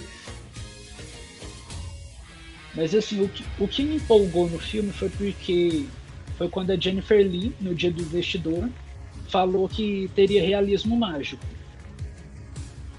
E eu acho que faz muito sentido o filme se passa na Colômbia, né? Porque é a terra do, do Gabriel Garcia Marques, que né, é, o- é um dos, dos principais nomes do realismo mágico. E toda essa questão de, de, de encanto ser centrado numa família em várias gerações, que é- por enquanto a gente sabe que são três, né? São avó, avó, mãe e filha. E os primos, tios e não sei o que mais. Então, lembra um pouco 100 anos de solidão, que é sobre uma família que vai acompanhando por várias gerações, e a história também se passa só num lugar, e também tem essa coisa assim meio mágica, meio sobrenatural, umas coisas meio, meio bizarras acontecendo. Então, e além de tudo tem essa informação que eu recebi que a casa que a casa fala. Essa casa fala foi ótimo. A Acho casa que monstro da Disney. Isso, Eu tô a muito sinopse ansioso por essa casa falante. deixa, Uhum. a sinopse em inglês deixa meio confuso o que é Encanto, mas segundo a Disney Brasil, a casa chama Encanto. Ai, um doguinho. Então pra então para mim faz sentido a casa falar, né? Aham. Afinal ela tá dando nome ao filme. Então eu acho que realmente tem alguma coisa de diferente nesse filme. Porque a sinopse também diz que o que a casa deu os poderes, os dons para a família. Então eu eu A casa é mais importante, então. isso, eu confesso que eu estou intri- intrigado com esse filme. Acho que ele tem potencial. Não sei o que vem aí, mas parece Mas vem que vem algo diferente. Será que vem aí? Será? Bom, aí a gente encerrou a nossa maratona. Três horas depois. Três horas depois, a gente encerrou. E eu só tenho a agradecer aqui o Lucas e o Fabrício que participaram dessa maratona, né, Lô? Sim! Fofos. Arrasaram. Arrasaram. Eu quero que vocês é, deixem aí os seus. De novo, se alguém não conhece, pelo amor de Deus, o Camundongo, né? E, e o, o Almanac Disney, né? Deixe novamente, eu só tenho a agradecer e é isto. Vocês sabem que vocês já são sócios aqui da gente, né, Lori? Com certeza Sim. vão voltar. Podem ficar Vão voltar mais pra frente. assim, de vez em quando eu vou lá encher o saco de vocês e falar, vambora! E aí vocês vêm, tá? Não pode falar não pra Só mim. bora. Isso. Amigo, muito obrigado pelo convite. Foi muito boa essa conversa. É, quando precisarem, a gente tá aí. Se for pra falar mal, principalmente, adoro falar mal das coisas. A gente tá aqui pra falar mal, principalmente. E é, se vocês não conhecem o Almanac Disney, o AD, como a gente chama carinhosamente, é, vocês podem seguir a gente no Twitter e no Instagram, arroba Almanac Disney. E a gente tem um portal de notícias também, que é almanacdisney.com.br. É, foi muito boa a conversa, foi muito bom estar aqui no podcast. E, pelo amor de Deus, que a gente consiga ver pelo menos metade dessas coisas em 2021. Eu não aguento mais, adi- não aguento mais adiamentos. Lucas, Eu quero agradecer o convite, foi muito prazeroso participar desse podcast. Também quero desejar sucesso para vocês dois nesse, nessa nova empreitada, Oh, que vocês estão começando agora. E foi um prazer participar. E, e quem, quem estiver ouvindo pode encontrar o Camundongo no site ocamundongo.com.br e também pelas redes sociais, Twitter, Instagram, Facebook, arroba o Camundongo. É fácil de achar. E mais uma vez, obrigado. E é isso. Sigam muito eles. Sigam, sigam, sigam, que é conteúdo Disney de qualidade. Eles trazem também é, muitos furos, né? Muitos, muitos furos é, para quem é fã da Disney. Agora Vamos, né, Lori? Hum. insider. É, tá iniciando a nova era. De vez em quando também tem uns surtos por aí, né? Faz parte. revoltas. Faz parte. Vamos, né, Lori? Muito obrigado, meninos. Foi incrível ter vocês aqui com a gente nesse, nesse episódio. E é aquilo que a gente já falou. Se vocês por acaso não conhecem o trabalho deles, vai lá seguir, porque eles são incríveis. Se você também chegou aqui meio que de paraquedas no podcast, eu tenho o canal no YouTube Log Cortes. Vocês também me acham no Instagram e no Twitter, arroba Log Cortes, pra gente falar ainda mais de Disney, porque a gente não cansa. E como a gente comentou lá no início do episódio, se você quiser mandar algum comentário, mandar alguma mensagem, seja comentando sobre algo que a gente falou aqui, seja dando uma dica, dando uma ideia de pauta ou até mesmo uma crítica construtiva, a gente está super aceitando. Vocês podem mandar um e-mail para o paponocastelo.gmail.com ou falar com a gente lá pelo Instagram e pelo Twitter, arroba Papo no Castelo. Eu espero que vocês tenham gostado do episódio e até semana que vem. Um beijo, tchau! Também nas minhas redes sociais, que eu esqueci. Sigam o Mundo Camundongo, viu? Tem Instagram, Twitter, eh, Facebook, canal no YouTube também. Siga o Mundo Camundongo, por favor. Esse é só o segundo episódio do podcast, gente. Semana que vem tem mais um episódio com novos convidados e novas, é, novos conteúdos aí, porque a gente não cansa de falar de ti.